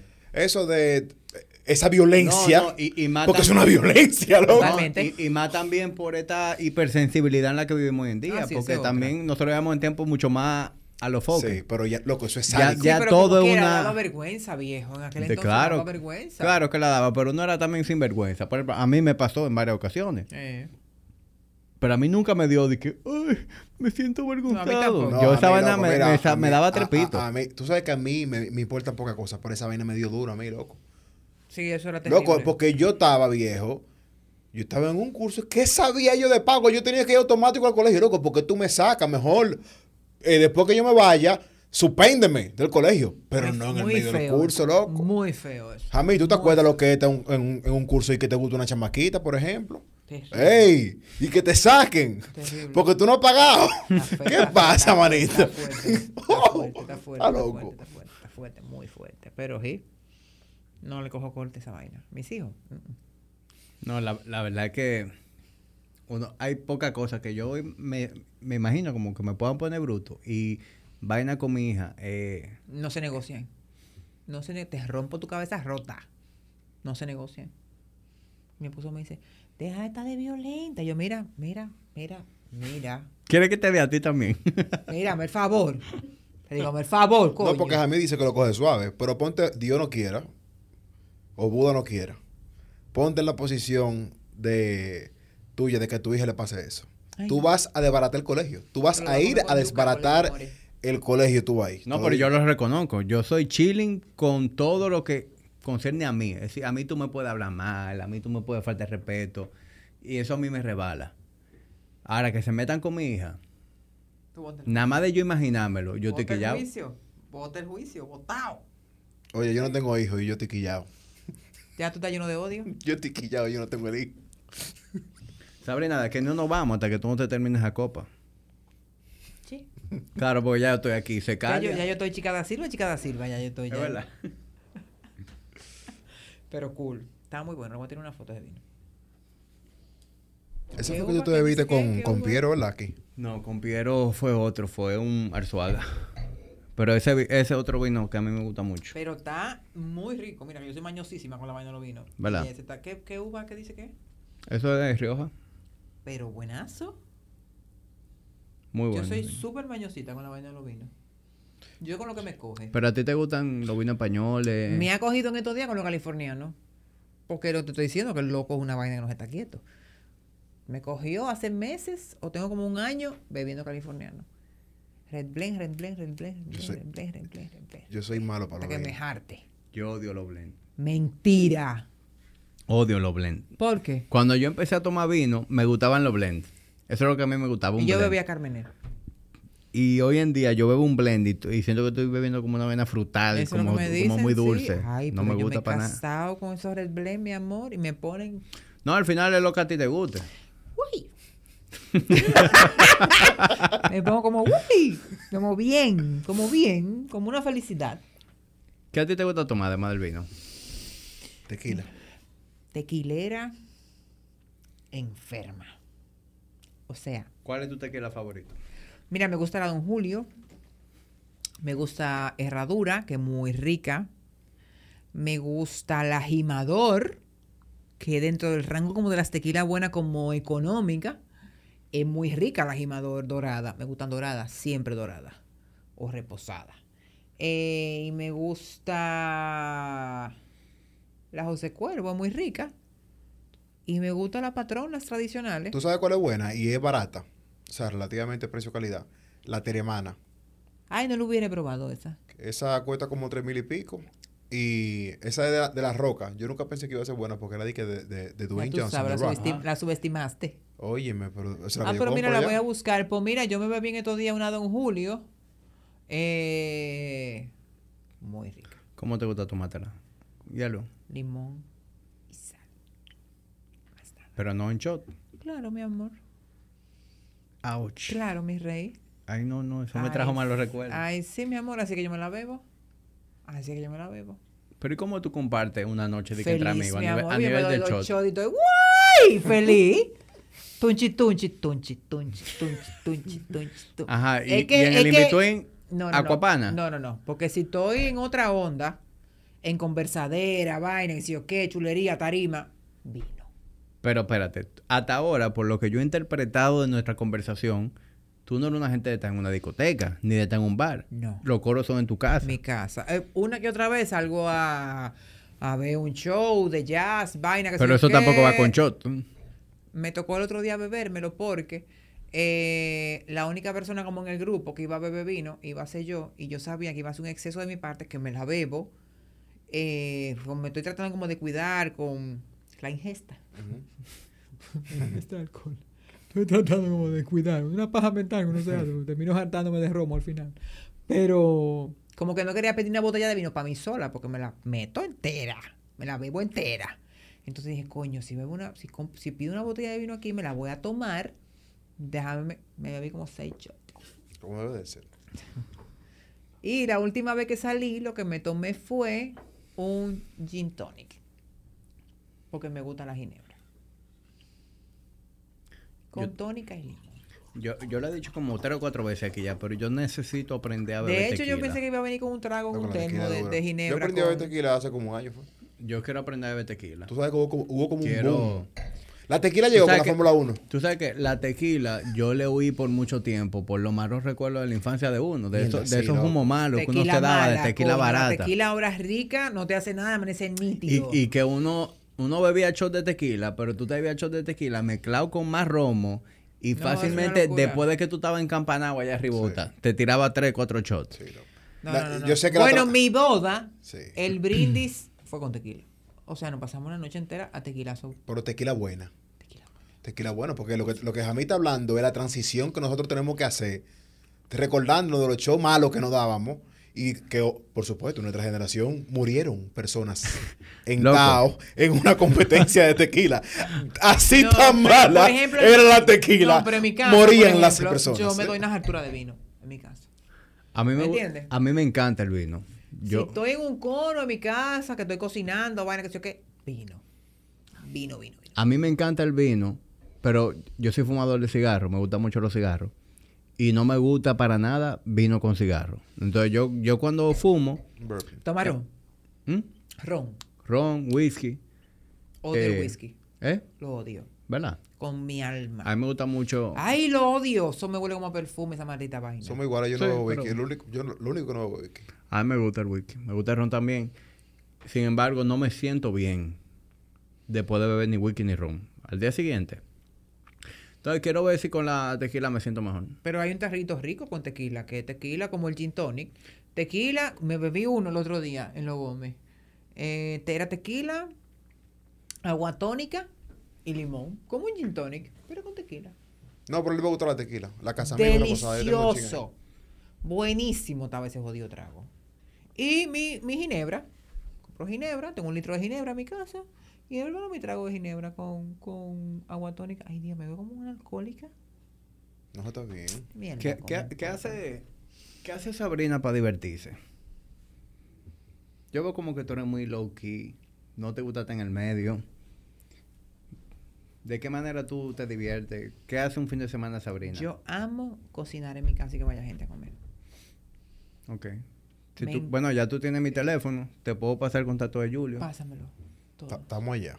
A mí me encanta. Comemos de todo, no somos alérgicos a, no somos alérgicos a nada. Bueno, pues yo la semana, hace como dos semanas, me emborujé con un cocido de pata y hice mi cocido. A mí me encanta recibir gente en mi casa en la noche a comer y a beber. Yo no iba mucho para tu casa. Ustedes comparten mucho fuera de... Junior, va Ajá. poco si tú supieras. A veces me llaman y me dicen que tú estás perra. Ay, Dios. Ay, no. Tú ves ya, no voy a, no voy a monetizar, Se me, se me zafó eso. ya no voy a monetizar yo, y tú eres "Ay, la culpable. Ah, cállate. No, estoy aquí en la casa. Ah, pues voy para allá a beber café. Así. Así. Mira, estoy cocinando arroz con habichuela. ¿Quieres venir a comer? Así. Nos la pasamos en esa. Eh, pero me encanta, sé como. Yo soy de cocinar en paila. Y vaina, y sancocho, y cocido, y asopao, y vaina como mucho. Bueno, uno de mis grandes proyectos en mi casa ahora mismo es hacer una cocina en el patio. O sea, yo creo que es Tú vives en una casa. Sí, yo vivo en una casa. Yo creo que parte de mi patio para hacer una cocina como tipo campo, ladrillo, vaina, Ok. qué sé yo qué. Ese es mi sueño, para ver a gente que- en el patio. O sea, que Pa- lo pa- cumplí. pa- Ay, me pa- encanta. para que la chercha esté alrededor de la cocina. No, y que de- tú te. no, pero de hecho mi cocina es abierta. O sea, mi cocina de mi casa está totalmente abierta. O sea, ahí se junta todo el mundo a hacer coro. Es como una cocina italiana, como esto de- del padrino. Está integrada Que hay gente haciendo coro en la No, cocina. no, tú entras a mi casa, pasas a la sala y entras para el comedor y el comedor es grandísimo y está todo integrado. Comedor, vaina, qué sé yo qué. Y la cocina está completamente abierta. Me gusta. Y ahí se hace un maldito coro, pero un coro bacano en esa cocina de mi casa, tú sabes. Entonces, a mí me gusta mucho eso, como, como, como atender a la gente, la bebedera, la vaina, eh, la comida, la jodida. Eso a mí me gusta. Eso para mí es como muy cool. Y a mí me gusta tener amigas como tú. Que, que cocinen, ¿verdad? Claro. Que cocinen. Me gusta eso. Así es un- una palangana de cielito lindo. Una paila de Tengo mucho que no. cocido. Que yo hago un cocido, coño. Hay que decirme si un mami. Yo soy la mamá del cocido. De Yo, Sabrina Gómez. Ahora con el tocador, un cocido está jodón. Prendemos el aire, mi amor. Ese aire de esa cocina está prendido ahí. ¡Cian! Tú no te vas a dar ni cuenta. Y eso, me, eso, eso a mí me gusta. Pero rara vez salgo a, a acompañar a mi esposo, que fuma también cigarro, y vamos a un sitio a ver quizá una amiga, un amigo que va a tocar, que toca jazz, y vamos a verlo, y en ese mismo sitio hay una vaina de fumar cigarro, y él se metía ahí a fumar su cigarro, se bebe un trago, vaina, no sé qué, yo me fumo quizás un cigarrillo, me fumo un cigarrillo, hago coro, me doy un humo, y me voy a dormir para mi casa. Esa es mi vida. Esa es mi vida, la vaina. Tú no te puedes imaginar lo simple que es mi vida. Y pasatiempo. ¿De qué manera tú botas? Hace un tiempo yo practicaba jiu-jitsu. Es verdad. Yo, yo practico jiu-jitsu. ¿Es verdad? Sí. Oh my God, twins. Bueno, pues yo... ¿Dónde tú practicabas? En Machete. Yo practico. Yo vengo de Machete. Estoy ahora en colectivo, que es la academia de, de Javier. Sí, sí. Eh, llegué, yo creo que llegué ahí una cuantas veces a colectivo cuando estaba todavía en las instalaciones de lo que era Machete. Ajá. Ahí yo duré un tiempo Ah, también. pero qué ápero. Sí, duré un tiempo también. Es una disciplina que me encanta. Es un deporte que me fascina, que me meo por, por el jiu-jitsu. Eh, lo solté y lo que te dije ahorita, que estoy tratando de retomar otra vez el yoga. Estoy montando mountain bike. eh, cuando tengo tiempo me voy con mi Ah, esposo. pero mira, vamos a llevarte para colectivo. Sí. Que de hecho, de hecho, yo iba para allá. Ibas, mi amor. Iba. ese romo que tú te Pero bebido no, hoy, mi ya, amor. ya yo estoy media hora tarde. Todo se derrumbó. No, No, pero yo, yo la puse canción. de ti, Dentro- dentro de mí. Tengo tres copas de vino abajo. Estoy 24 minutos tarde ya para la clase. Ya eso no va a ocurrir hoy. Dale banda a eso, mi amor. Pero, pero coño, vamos a, vamos a sí, he pensado a veces como volver para allá. eh, y nada, ese tipo de vaina quiero retomar mi yoga, como te dije, que eso es algo que me gusta mucho. Eh, y eso básicamente, o sea, lo mío es no complicarme la vida. Sabrina, la última pregunta que tengo yo, yo por lo menos yo, el intrometido. Y aquí no vamos, coño, al amanecer, no joda. Búscame otra maldita botella de vino, coñazo. Ay, Dios mío, la monetización. Pero, pero tú quieres más vino. desgracia. ¿Tú quieres más vino? Ahí hay. Ahí hay un tease de Me voy a morir. Y, esa- y ese vino tiene una historia muy graciosa, pero no lo voy a hacer. Eh, ¿Tú crees que tú, ahora que tú estás en la plataforma más grande de República Dominicana, que es Alofoque, ¿tú crees que se debe a tu iniciativa con los Gómez? No. No.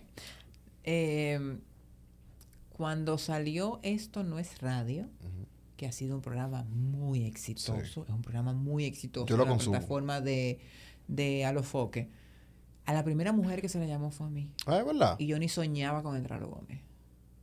No relaje. Sí, a la primera mujer que se le llamó fue a mí. Mira, y, tú, y, tú, Eh. y yo viendo bien, tú cabes bien ahí. Sí, pero no era el momento. Porque ahora mismo yo estoy siendo como otra cosa. Sí. diferente a lo que yo era en ese momento. Cuando me llama la producción para decirme que, que quieren que yo sea parte, porque me dijeron, el productor me dijo, me dijeron, busca mujeres duras, y la primera que me llegó a la cabeza fuiste tú, de la radio.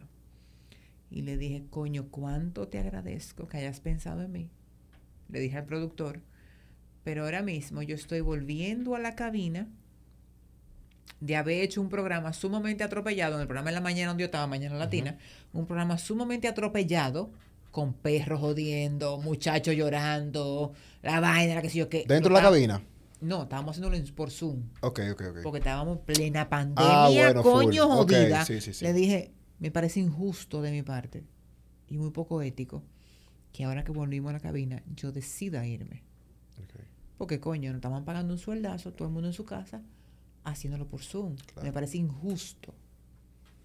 A nivel ético, tú sabes, como, Sí. como lealtad al programa. Ahí estaba también Martínez Brito, Que ahora está. que ahora tenga los foques. Exacta, en o sea que Radio, ah, está- está exacto. creando, este- está- han salido buenos, buenos talentos de ahí. Exactamente. Entonces, eh, nada, el programa salió al aire. Dije, coño, qué maldito palo, no sé qué. Pasaron unos meses. Y entonces después yo hablo con Santiago y Santiago me pide que quiere hacer algo conmigo para su plataforma, pero ni siquiera era para ir a los foques. Era para un proyecto nuevo que él quería hacer conmigo. Sí. No se dio y un día él me llama, me dice, Sabrina, ¿qué tú crees si esto y esto? Y yo, ¿what? Le dije, ¿en serio? Porque a los foques radio el programa más Sí. top, top, top, top, Sí. top. Bueno, eh, esa es la razón por la que él está. ¿Dónde está? ¿Me entiendes? El programa más top de su plataforma Sí. es ese maldito programa. Y yo dije, bueno, pues está bien. Vamos a darle. Porque él ha querido darle un, un giro más maduro a su programa. ¿Me entiendes? O sea, yo no tengo un culo de idea de que son vaina urbana ni nada. Yo soy rockera, viejo. O sea, no tengo idea. Yo, te- yo te voy a poner a Bad Bunny en mi carrera porque me tripea y me lo gozo y lo quiero ir a verlo. Y me lo bufeo. Pero no soy consumidora de ese, de ese contenido. Entonces, mi entrada ahí eh, ha dado como un giro, tú sabes, como un poco Sí. más maduro, otra onda. Yo soy mamá, yo soy esposa, un sinnúmero de Bueno, cosas que van innovando en el mismo proyecto. ¿Me entiendes? Y coño, men, qué, qué bien me he sentido trabajando ahí. Ha sido muy cool, de verdad. Mm, O sea, yo no, no me imaginé que mi experiencia ahí dentro iba a ser tan maravillosa. Es muy cool. O sea, lo que estoy viviendo en Alofoque es como una vaina como, coño, qué ah, pero men, está aquí, qué cool. Tú, tú lo que está ardiendo por toda la esquina ahora mismo. Sí, sí. Y eh, ha sido muy cool. Muy cool. Muy cool, muy cool. Muy cool. La pasó muy bien ahí, de verdad que sí. Pues sí, mi querido Watson. ¿Alguien? alguien- Ya.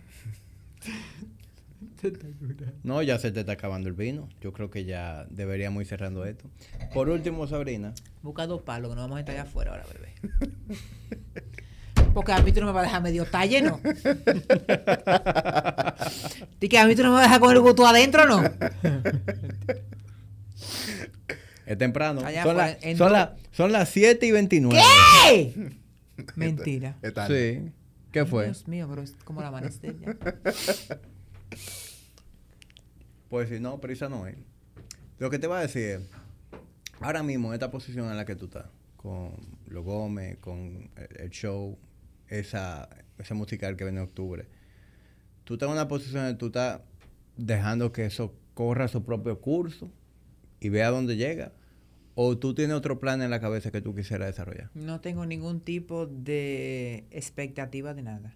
Por cierto, Fami, discúlpame, en, ese tema, tú ahorita dijiste 5 o 10 dólares no me no dijiste los planes bien. O sea, para que esté interesado. O, o sea, son 5 y 10 solamente. 5 y 10, el que le dé la gana de pagar más, eso ya. dele pa' Ok. allá. Sí, hay otro tier. Pero hay un otros- tier que, que Es es lo como, que te digo, es, hay como otra abie- opción. es abierto. Ya, pues. Porque es abierto. Si tú tienes un fetiche, pero eso es pago que uno tiene que Pero hacer. por eso te si tú digo. tienes un fetiche con, con Junior o con Sabrina y Pague. tú quieres dar 500 dinero, dólares, pues, Te digo algo. La, Junior la- otro acá. la y, mayoría y apare- gente- aparece un loco que desde que... Tú sabes que yo no me he fijado bien, pero hay gente que sea loca. Hay gente que sea loca. Y es cool, coño, porque nosotros No, lo que siempre hemos que- dicho es que Lo Gómez es un programa de televisión sin patrocinio. El patrocinador es el que está pagando. Vieja, lo que te quiero Punto. decir es- lo que te- mira, Mi marca es el que está pagando su cuarto. mira lo de- Ay, yo me estoy haciendo pipí. ¿Puedo hacer pipí? Sí, claro. Claro, ¿ves? Ok. Mira lo, lo que, lo que le iba a decir a mí era que, por ejemplo, en la, perspe- en la perspectiva. Ahí mismo. Trotman, enséñale el baño. Lo que te iba a decir, por ejemplo, en Gepiano hay dos tier de 8 y de 20 dólares. Yo, yo ahora mismo tengo más de 50 patreones. Ahora mismo. Se, se unieron muchísimo. Hubo una estampida. Loco, y la mayoría de gente paga el de 20. Y una diferencia sustancial. Pero lo que pueden ver es, me imagino, que como el sacrificio. Yo no sé si tenga que ver también con el hecho de que yo tengo un estudio. Quizá puede ser. Loco, yo creo que la gente se siente agradecida, ¿entiendes? Como que, y yo soy así. Mira cómo yo pienso. A mí me ha pasado que a mis manos llega un libro. Puede ser un libro que a, a lo mejor una gente lo tiene pirateado, me, lo- me manda el PDF. Loco, yo me leo el libro y yo siento un compromiso moral de comprarlo y de darle su, su 15, su 20 dólares autor. Al autor. Y lo hago, aunque ya lo leí, nada más para así, mira, pu, y ponerlo en mi librero. Esa es mi manera de pensar. Me imagino que mucha gente se siente mismo. Sí. Es como que, loco, yo me he beneficiado con lo que tú estás haciendo. Esta es mi manera de ser recíproco. Y hay gente incluso, en el, es en el de deporte, porque yo no sé si te das cuenta, en el deporte ha tenido mucho más reach que el piano internacionalmente. Sí. Y hay venezolanos y hay mexicanos que nos escriben a nosotros y nos dicen, estoy loco por meterme en el Patreon, pero ahora mismo las condiciones eco- económicas mías no me lo permiten. Pero te ese deseo, loco, de apoyar. Claro, claro. Y ahí que tuve que genuinamente hay un... La gente te quiere apoyar, loco. Y esa empatía yo no sabía que existía. Y se comprueba con estos medios nuevos y con esta... Siempre lo hemos puesto muy claro eso a la gente que se suscribe en Patreon. Ustedes, los que pagan, son los que están manteniendo que esto siga al aire. Exacto. Listo. Aquí esto es un programa de televisión que ustedes son los patrocinadores. Punto. Y ya. Y ya. Y ya. Y sí, yo te dije ahorita que sí hemos tenido que rechazar marcas porque hay vainas que han querido colocar dentro del podcast.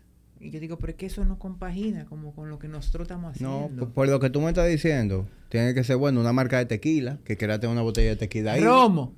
Una, un- una botella de vino. Pero dame dinero. Ah, no por me bote- no, no, no, por supuesto. Tú me das el dinero y yo a cambio dejo que tu Qué- esté ahí qué- arriba. Eso risa. Te es, doy ese humo a nombre de tu marca, claro. Orgánico. orgánico y honesto. Entonces, así. Pero sí que. No, pero ven acá. No, no somos rookies. No, pero ahí vamos. Estamos contentos por lo menos. Y. Cool. En verdad, yo me siento muy feliz de, de ver que tú tienes ahora Yo siento que he esa... hablado como tres días. Hemos hablado pila. para que tú te claras. Yo siento que tengo tres días hablando aquí sentado. Está como Uriel. Venga acá, y yo vivo en esta cabina, eh. Yo siento que tengo tres días. El vino me puso que tengo tres días hablando. Tres días yo tengo hablando. Pero ha sido muy cool, de verdad. Sí. Un saludo, Muy Uriel. cool, de verdad, de verdad. Mira que no acostumbro a salir de mi zona de confort. Mira, saliste, ¿verdad? Tú una entrevista acá. Y salí, coño, mira. Yo creo que de hecho, esta semana, seguro que tengo otra. Que estaba puesta hace como un tiempo. Que me dijeron, coño, pero sé nice, no sea tan desagradable. ¿Tú has ido a otro podcast fuera de, del de Carlos Sánchez, hija mí? Creo que fui al del Panda, me parece. Al del Panda. Ah, sí. Si no me equivoco, el del Panda fue el primero que fui. Mira, un episodio duro sería Lengua Calva contigo, eh. No he ido a Lenguas, a Lenguas Calva todavía, he hablado mucho con Cristian de eso, pero Sí. por tiempo Y por logística y vaina se me ha complicado. Como que siempre nos quedamos como locas. Sí. Tú tienes que ir, pero como que no ponemos como fecha, tú sabes. Como que no lo hemos armado, pero sí. Pero yo sé Bueno. que yo sé que tú le vas a meter. Cristian ha ido varias veces ya. Tú le vas a No, meter a full. No, pero es que tú eres, tú eres el perfil perfecto para pa, pa Lengua Calva. Ah. Tú eres, es más, Lengua Calva debería cambiarse el logo y poner Sí. la cara de Sabrina. Hacer un, un NFT. Sí, sí, sí. Tengo que ir, tengo que ir. Tengo que ir a Lenguas Calvas. Tengo que ir a Lenguas Calvas. Pero le he pasado muy cool aquí. Qué bueno. muchas gracias. Ay, de verdad que, verdad. que me alegro sobre todas las cosas, sobre todo lo que me ha hablado hoy. Lo que más me alegra es que cuando te escribí, no me dijiste, no, gracias. No, no, no, no, no. Ese no, es el título. No, gracias. No, no, no, gracias, no, gracias. No, no, pero de verdad me sentí muy a gusto, está muy cool aquí, está muy chulo. Felicidades por tu espacio. Gracias, gracias. Felicidades por tu podcast. O sea que, sí, y no, y si vine realmente, independientemente de cualquier otra efervescencia extra que tú dijiste, de que ah, fue influencia. No, no, yo también entonces no cojo influencia del coño. Yo vine también porque quería. O sea, lo hice con Bueno, todo pero, gusto. pero tú Pero no se me, nota.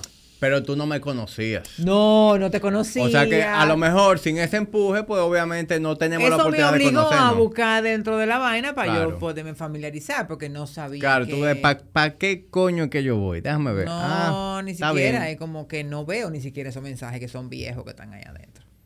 Eliminar. Bueno, Sabrina, gracias por venir. A ti, mi amor. Para mí un placer tenerte aquí. He disfrutado mío. muchísimo esto. Qué bueno. Y lo más pero de esto es que uno tiene la oportunidad de conocer a la gente. Pues Eh. Yo a ti no te conocía. No. Y ya después de casi tres horas hablando, pues Y siento una botella de vino. una botella de vino a mano, siento que te conozco. Ya nos invitaste a tu casa mía, Julia, como un cocido. Señores, de verdad usted come con o sea, y mira, todo fue orgánico, sin forzar. No pregunte mucho que estamos allá. Mira qué artesanal salió todo, ¿eh? Esa palabrita, artesanal, qué artesanal salió todo, ¿eh? No, pero ya yo sé que tu esposo fuma, le llevo un buen cigarro. La vaina fluye. Él fuma. Bastante. Fuma con ron. Con un ron. Le gusta mucho. Diplomático. ¿Tú has probado el diplomático? Buenísimo. Es rico el diplomático, ¿eh? Yo no soy eh, eh, tomadora de ron, pero Yo sí. eh, se lo probé y me gustó. Estaba buenazo ese. Es duro. Muy, Muy rico duro. tal, diplomático. Y otros locales que toma, que no voy a mencionar su rapa a su madre porque no pagan un chele, pero... pero son muy buenos. Son muy buenos también. A mí déjame con mi vino, mi tequila y mi... Oye, casi nada. Oye, qué Oye, azarosa. oye. A mí déjame con mi tequila, mi vino. A mí déjame mi- con el bar. y mi gin tonic. Oye. Alcohólica descarada. Pero yo me vení con un termo con gin tonic, no es mentira. Es verdad. Para curarme en salud, porque Claro. Porque tú no sabes si yo te iba a... yo no sabía. Ahora, Sabrina, ¿qué hubiera pasado? Porque ahora yo me pregunto. ¿Qué hubiera pasado si este podcast hubiéramos hecho a pura cuapana? Ay, mi amor. No duramos una hora. Sí, claro que sí, pero ya tú sabes que yo voy a estar. No, porque tú sabes que. Pues fíjate, Claro. la macroeconomía. La- sí, acuérdate que aquella vez en el Mañana año- latina, tú hubiese Ma- mañana latina, pero mañana latina, coño, en su máxima. En su prime. Ahí arriba. No, mío, mira mi alcohol para que yo fluir, porque que, es como, por ejemplo, que, que yo empiezo un sinnúmero de vainas, de dietas, vainas, que, sé yo qué, régimen, vainas, que, sé yo qué, que para bajar de peso. Que tiene que dejar de ver, que tengo que, ¿qué? No, no está Aún. negociable. Yo ya hice las paces con que mi nalga se iba a quedar como un coliflor. ¿Cómo, explícame cómo una nalga se queda como un coliflor. Estoy tratando de imaginar eso. Igual que la semilla Coño, caliente. cuando uno se fermenta como con celulitis y vaina, que uno se pone como feo. El cual, a esta edad que yo tengo, yo no voy a dejar de beber.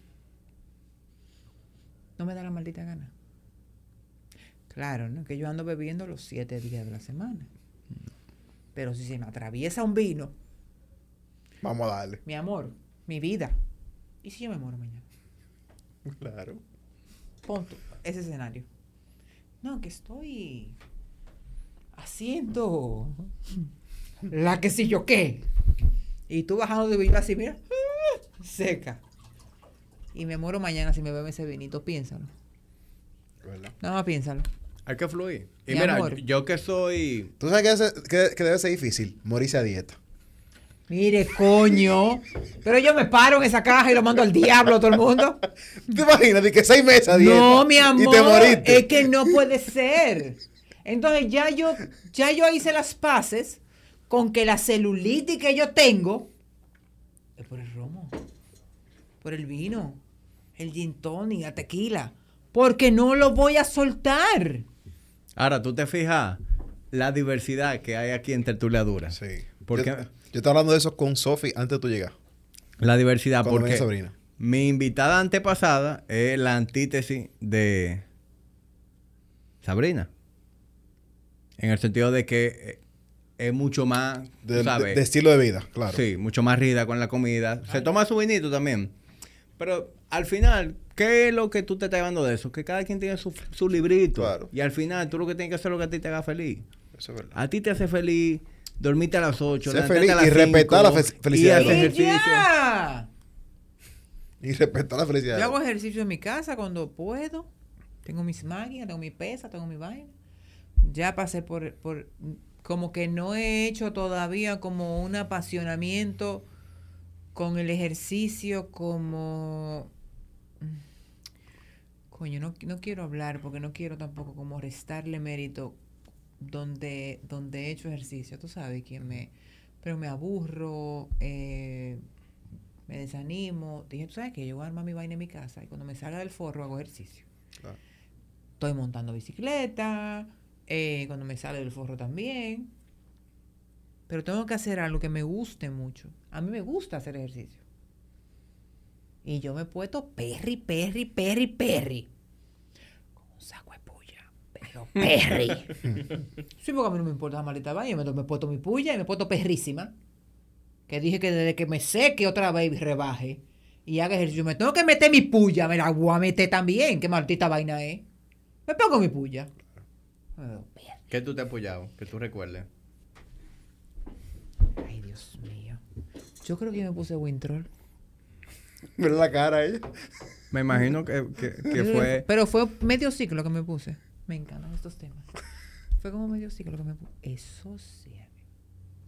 Yo nunca en mi vida había estado tan buena como yo estaba. Digo, ¿Y cómo funciona eso? mi estado de Señores, ánimo y ya ahora de mismo es distinto. El stock market de- del withdrawal tiene que estar ahora mismo, mira, pumping. Pero esa vaina tú te de un ching y ya. Y- No, Mi eso, amor, no, eso no es así. sí, que yo Eso estaba que me desgaviaba hasta los palos de luz. Pero que. pero, Tú lo sabes que esa. Mira, el exorcita. pero Yo que. estaba gra- loca, me puse. Con ese Wintroll, sí, porque el apetito sexual te lo pone como loco. Ah, es verdad. ¡Ay!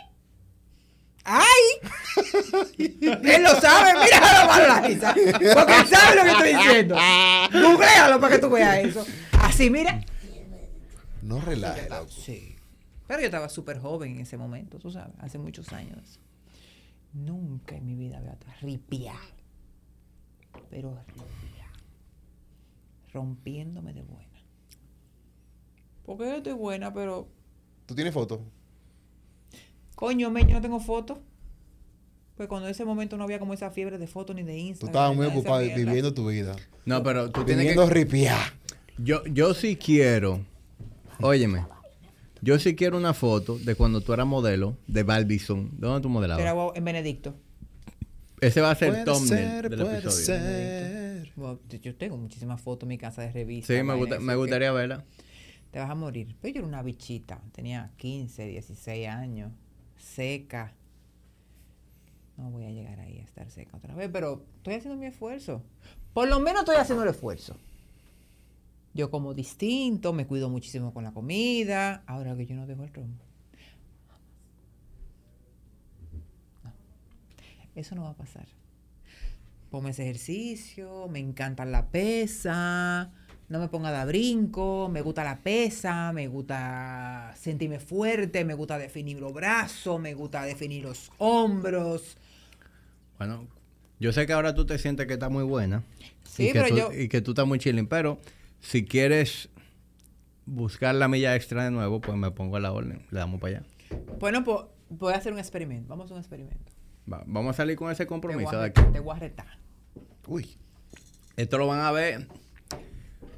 Como tú estás aquí, como tú estás aquí, lo tienen que ver por lo menos mil gente más que, que lo usual. ¿Tú me entiendes? Mira, yo pocas veces hago esta vaina de comprometerme. Ajá. Voy a retar. ¿Cuál es el reto? A mí le gustan los challenges. Para que quede una constancia. ¿Qué vamos a perseguir? Ripiar a Sabrina. Ripiar. a- Oye, ripiar es un, es un. Pero no me puedo quitar el romo. More, Ahí More. está, es un challenge a mí, More. tiene que aceptarlo. more. Ripiarte sin quitarte el romo. Piensa en mí. y en mi estabilidad emocional. Está bien. Señor, yo estoy hablando de ejercicio y una mujer que qué le importa la maldita vaina, pero vamos, tú quieres, vamos. No, pero esto no es confronteo. No, espérate. coño, vamos, a frontear, coño. Vamos Esto- a frontear. Esto de confronteo. No, no, esto mierda, sale eh. desde Vamos- la- no. Esto sale desde el amor. Desde el amor. Yo uso mucho ese hashtag. hashtag cuando mando a la gente al diablo, Ah. hashtag del amor. Eh. No, ya, no es más nada. Sabrina se va a ripiar y yo voy a ser responsable de eso, de ese proceso. ¿Tú Me gustó. Me gustó, me gustó. Mira. Esto es un pacto. Pero no me puedo quitar el romo. No, ya yo Hay dos cosas que yo no puedo hacer. El romo es una. ¿Cuál es la segunda? Ni dar brinco. No, está bien. No tienen que No dar puedo dar brinco, esa vaina, esa mierda de la gacha. No. no. Los burpees. Yo soy una persona mayor. Que, no, no, no, eso no. Vamos a poner todas las pesas que tú quieras. Todo lo que tú quieras. Menos dar brinco. Fájate ahí. No.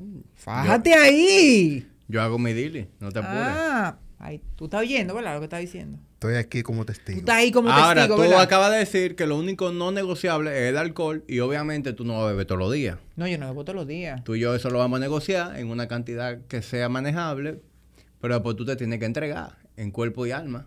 Vamos, dale. Ya, trato hecho. Fájate ahí. Aquí, públicamente, Fájate. en tertulia No, dura, mira, featuring. Yo pocas veces hablo mierda. Digo, muchas veces. yo- yo mucha mierda. Pero hoy estoy haciendo un compromiso formal. Cuando contigo. terminemos aquí, te voy a dar un tour por las instalaciones del gimnasio. Ay, Dios mío, coño, la copa. Te voy a dar un tour por las instalaciones del gimnasio para que ya... Que quede ahí al lado, por cierto. Sí, literalmente. Bueno, ya se parqueó ahí al frente. ¿Para qué? ¿Para qué? Bájate ahí. Bájate ahí. Juégatela. Ya me voy a fajar. Señores, No yo odio más. los malditos gimnasios. No, pero que tú... Los no- odio con mi alma. Yo odio la gente. Odio la gente, ver la gente feliz, de que haciendo ejercicio, floreteando. odio, odio, odio esa maldita vaina.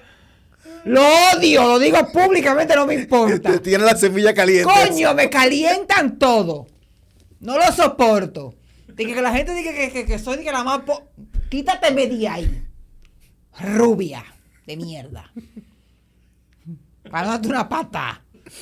No puedo ver gente, me encojona la gente. No, yo ando, cuando yo voy al gimnasio, voy todo de baratar, todo de flecar, todo- Tú ves, ya ahí estamos entrando en un terreno que yo no controlo. Porque yo no, No, puedo Señores, diciendo. Sabrina venía ahí. Nadie se ría. nadie se ría. Déjenla quieta, esa maldita loca. No, yo no soy así. Pero, como que yo creo que mi problema con los gimnasios, la gente, la humanidad. Oye, tú, Oye, esa vaina. qué maldito problema. Tan sencillo el problema. La maldita gente que va al gimnasio es mi problema. Pon un gimnasio tuyo en tu casa, entonces yo puse unas máquinas, una vaina, unas pesas. Hay un episodio que hablan de eso aquí.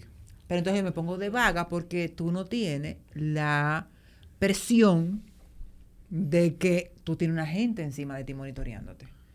Llega un momento que tú te agotes y tú dices, ay, mierda, Y, eso. y tú sabes que aunque tú lo odias a la gente, nosotros somos seres sociales. Y aunque tú no estés hablando con nadie, el simple hecho de que tú estás alrededor de gente, eso te da una energía diferente. Sí. Esa vaina aburre, ese ejercicio Ok, pero yo voy a venir en los horarios que la gente, menos gente haya. Sí. Oye, qué exigente. Está Oye. bien, está bien. No, me Es parece... que- Me El parece challenge de él. Claro, no es que Mientras tú yo vengas... soy celosa con mi atención.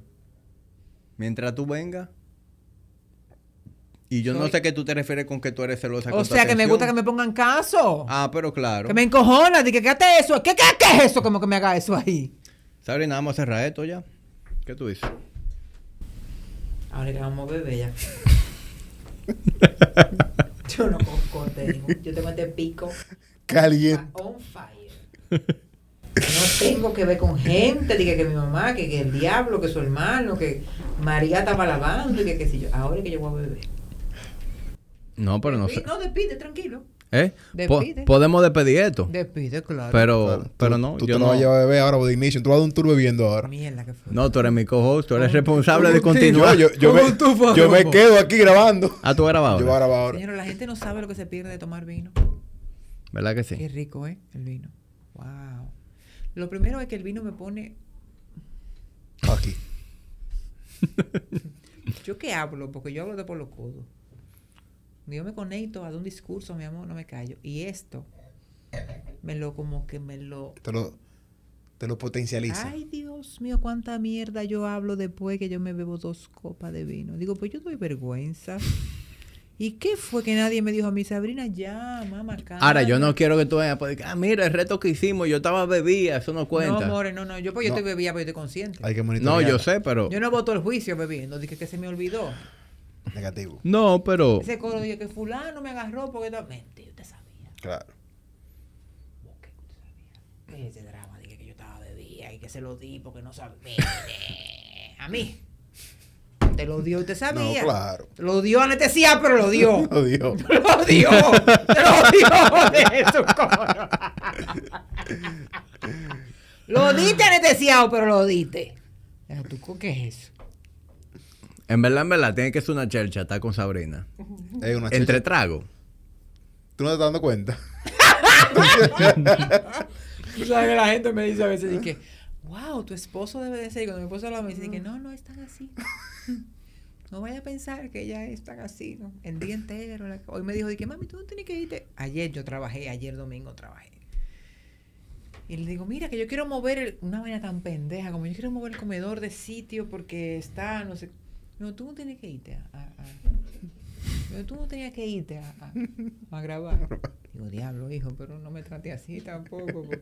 Y dice, mamá, tú jodes. Tú jodes. Tú jodes un poquito, ¿eh? Ve- Vete, vete. Vete a trabajar. Vete, no quieres trabajar, vete a trabajar. Pero sí, es cool. Yo soy una persona maravillosa. Admítanlo. No, lo admitimos.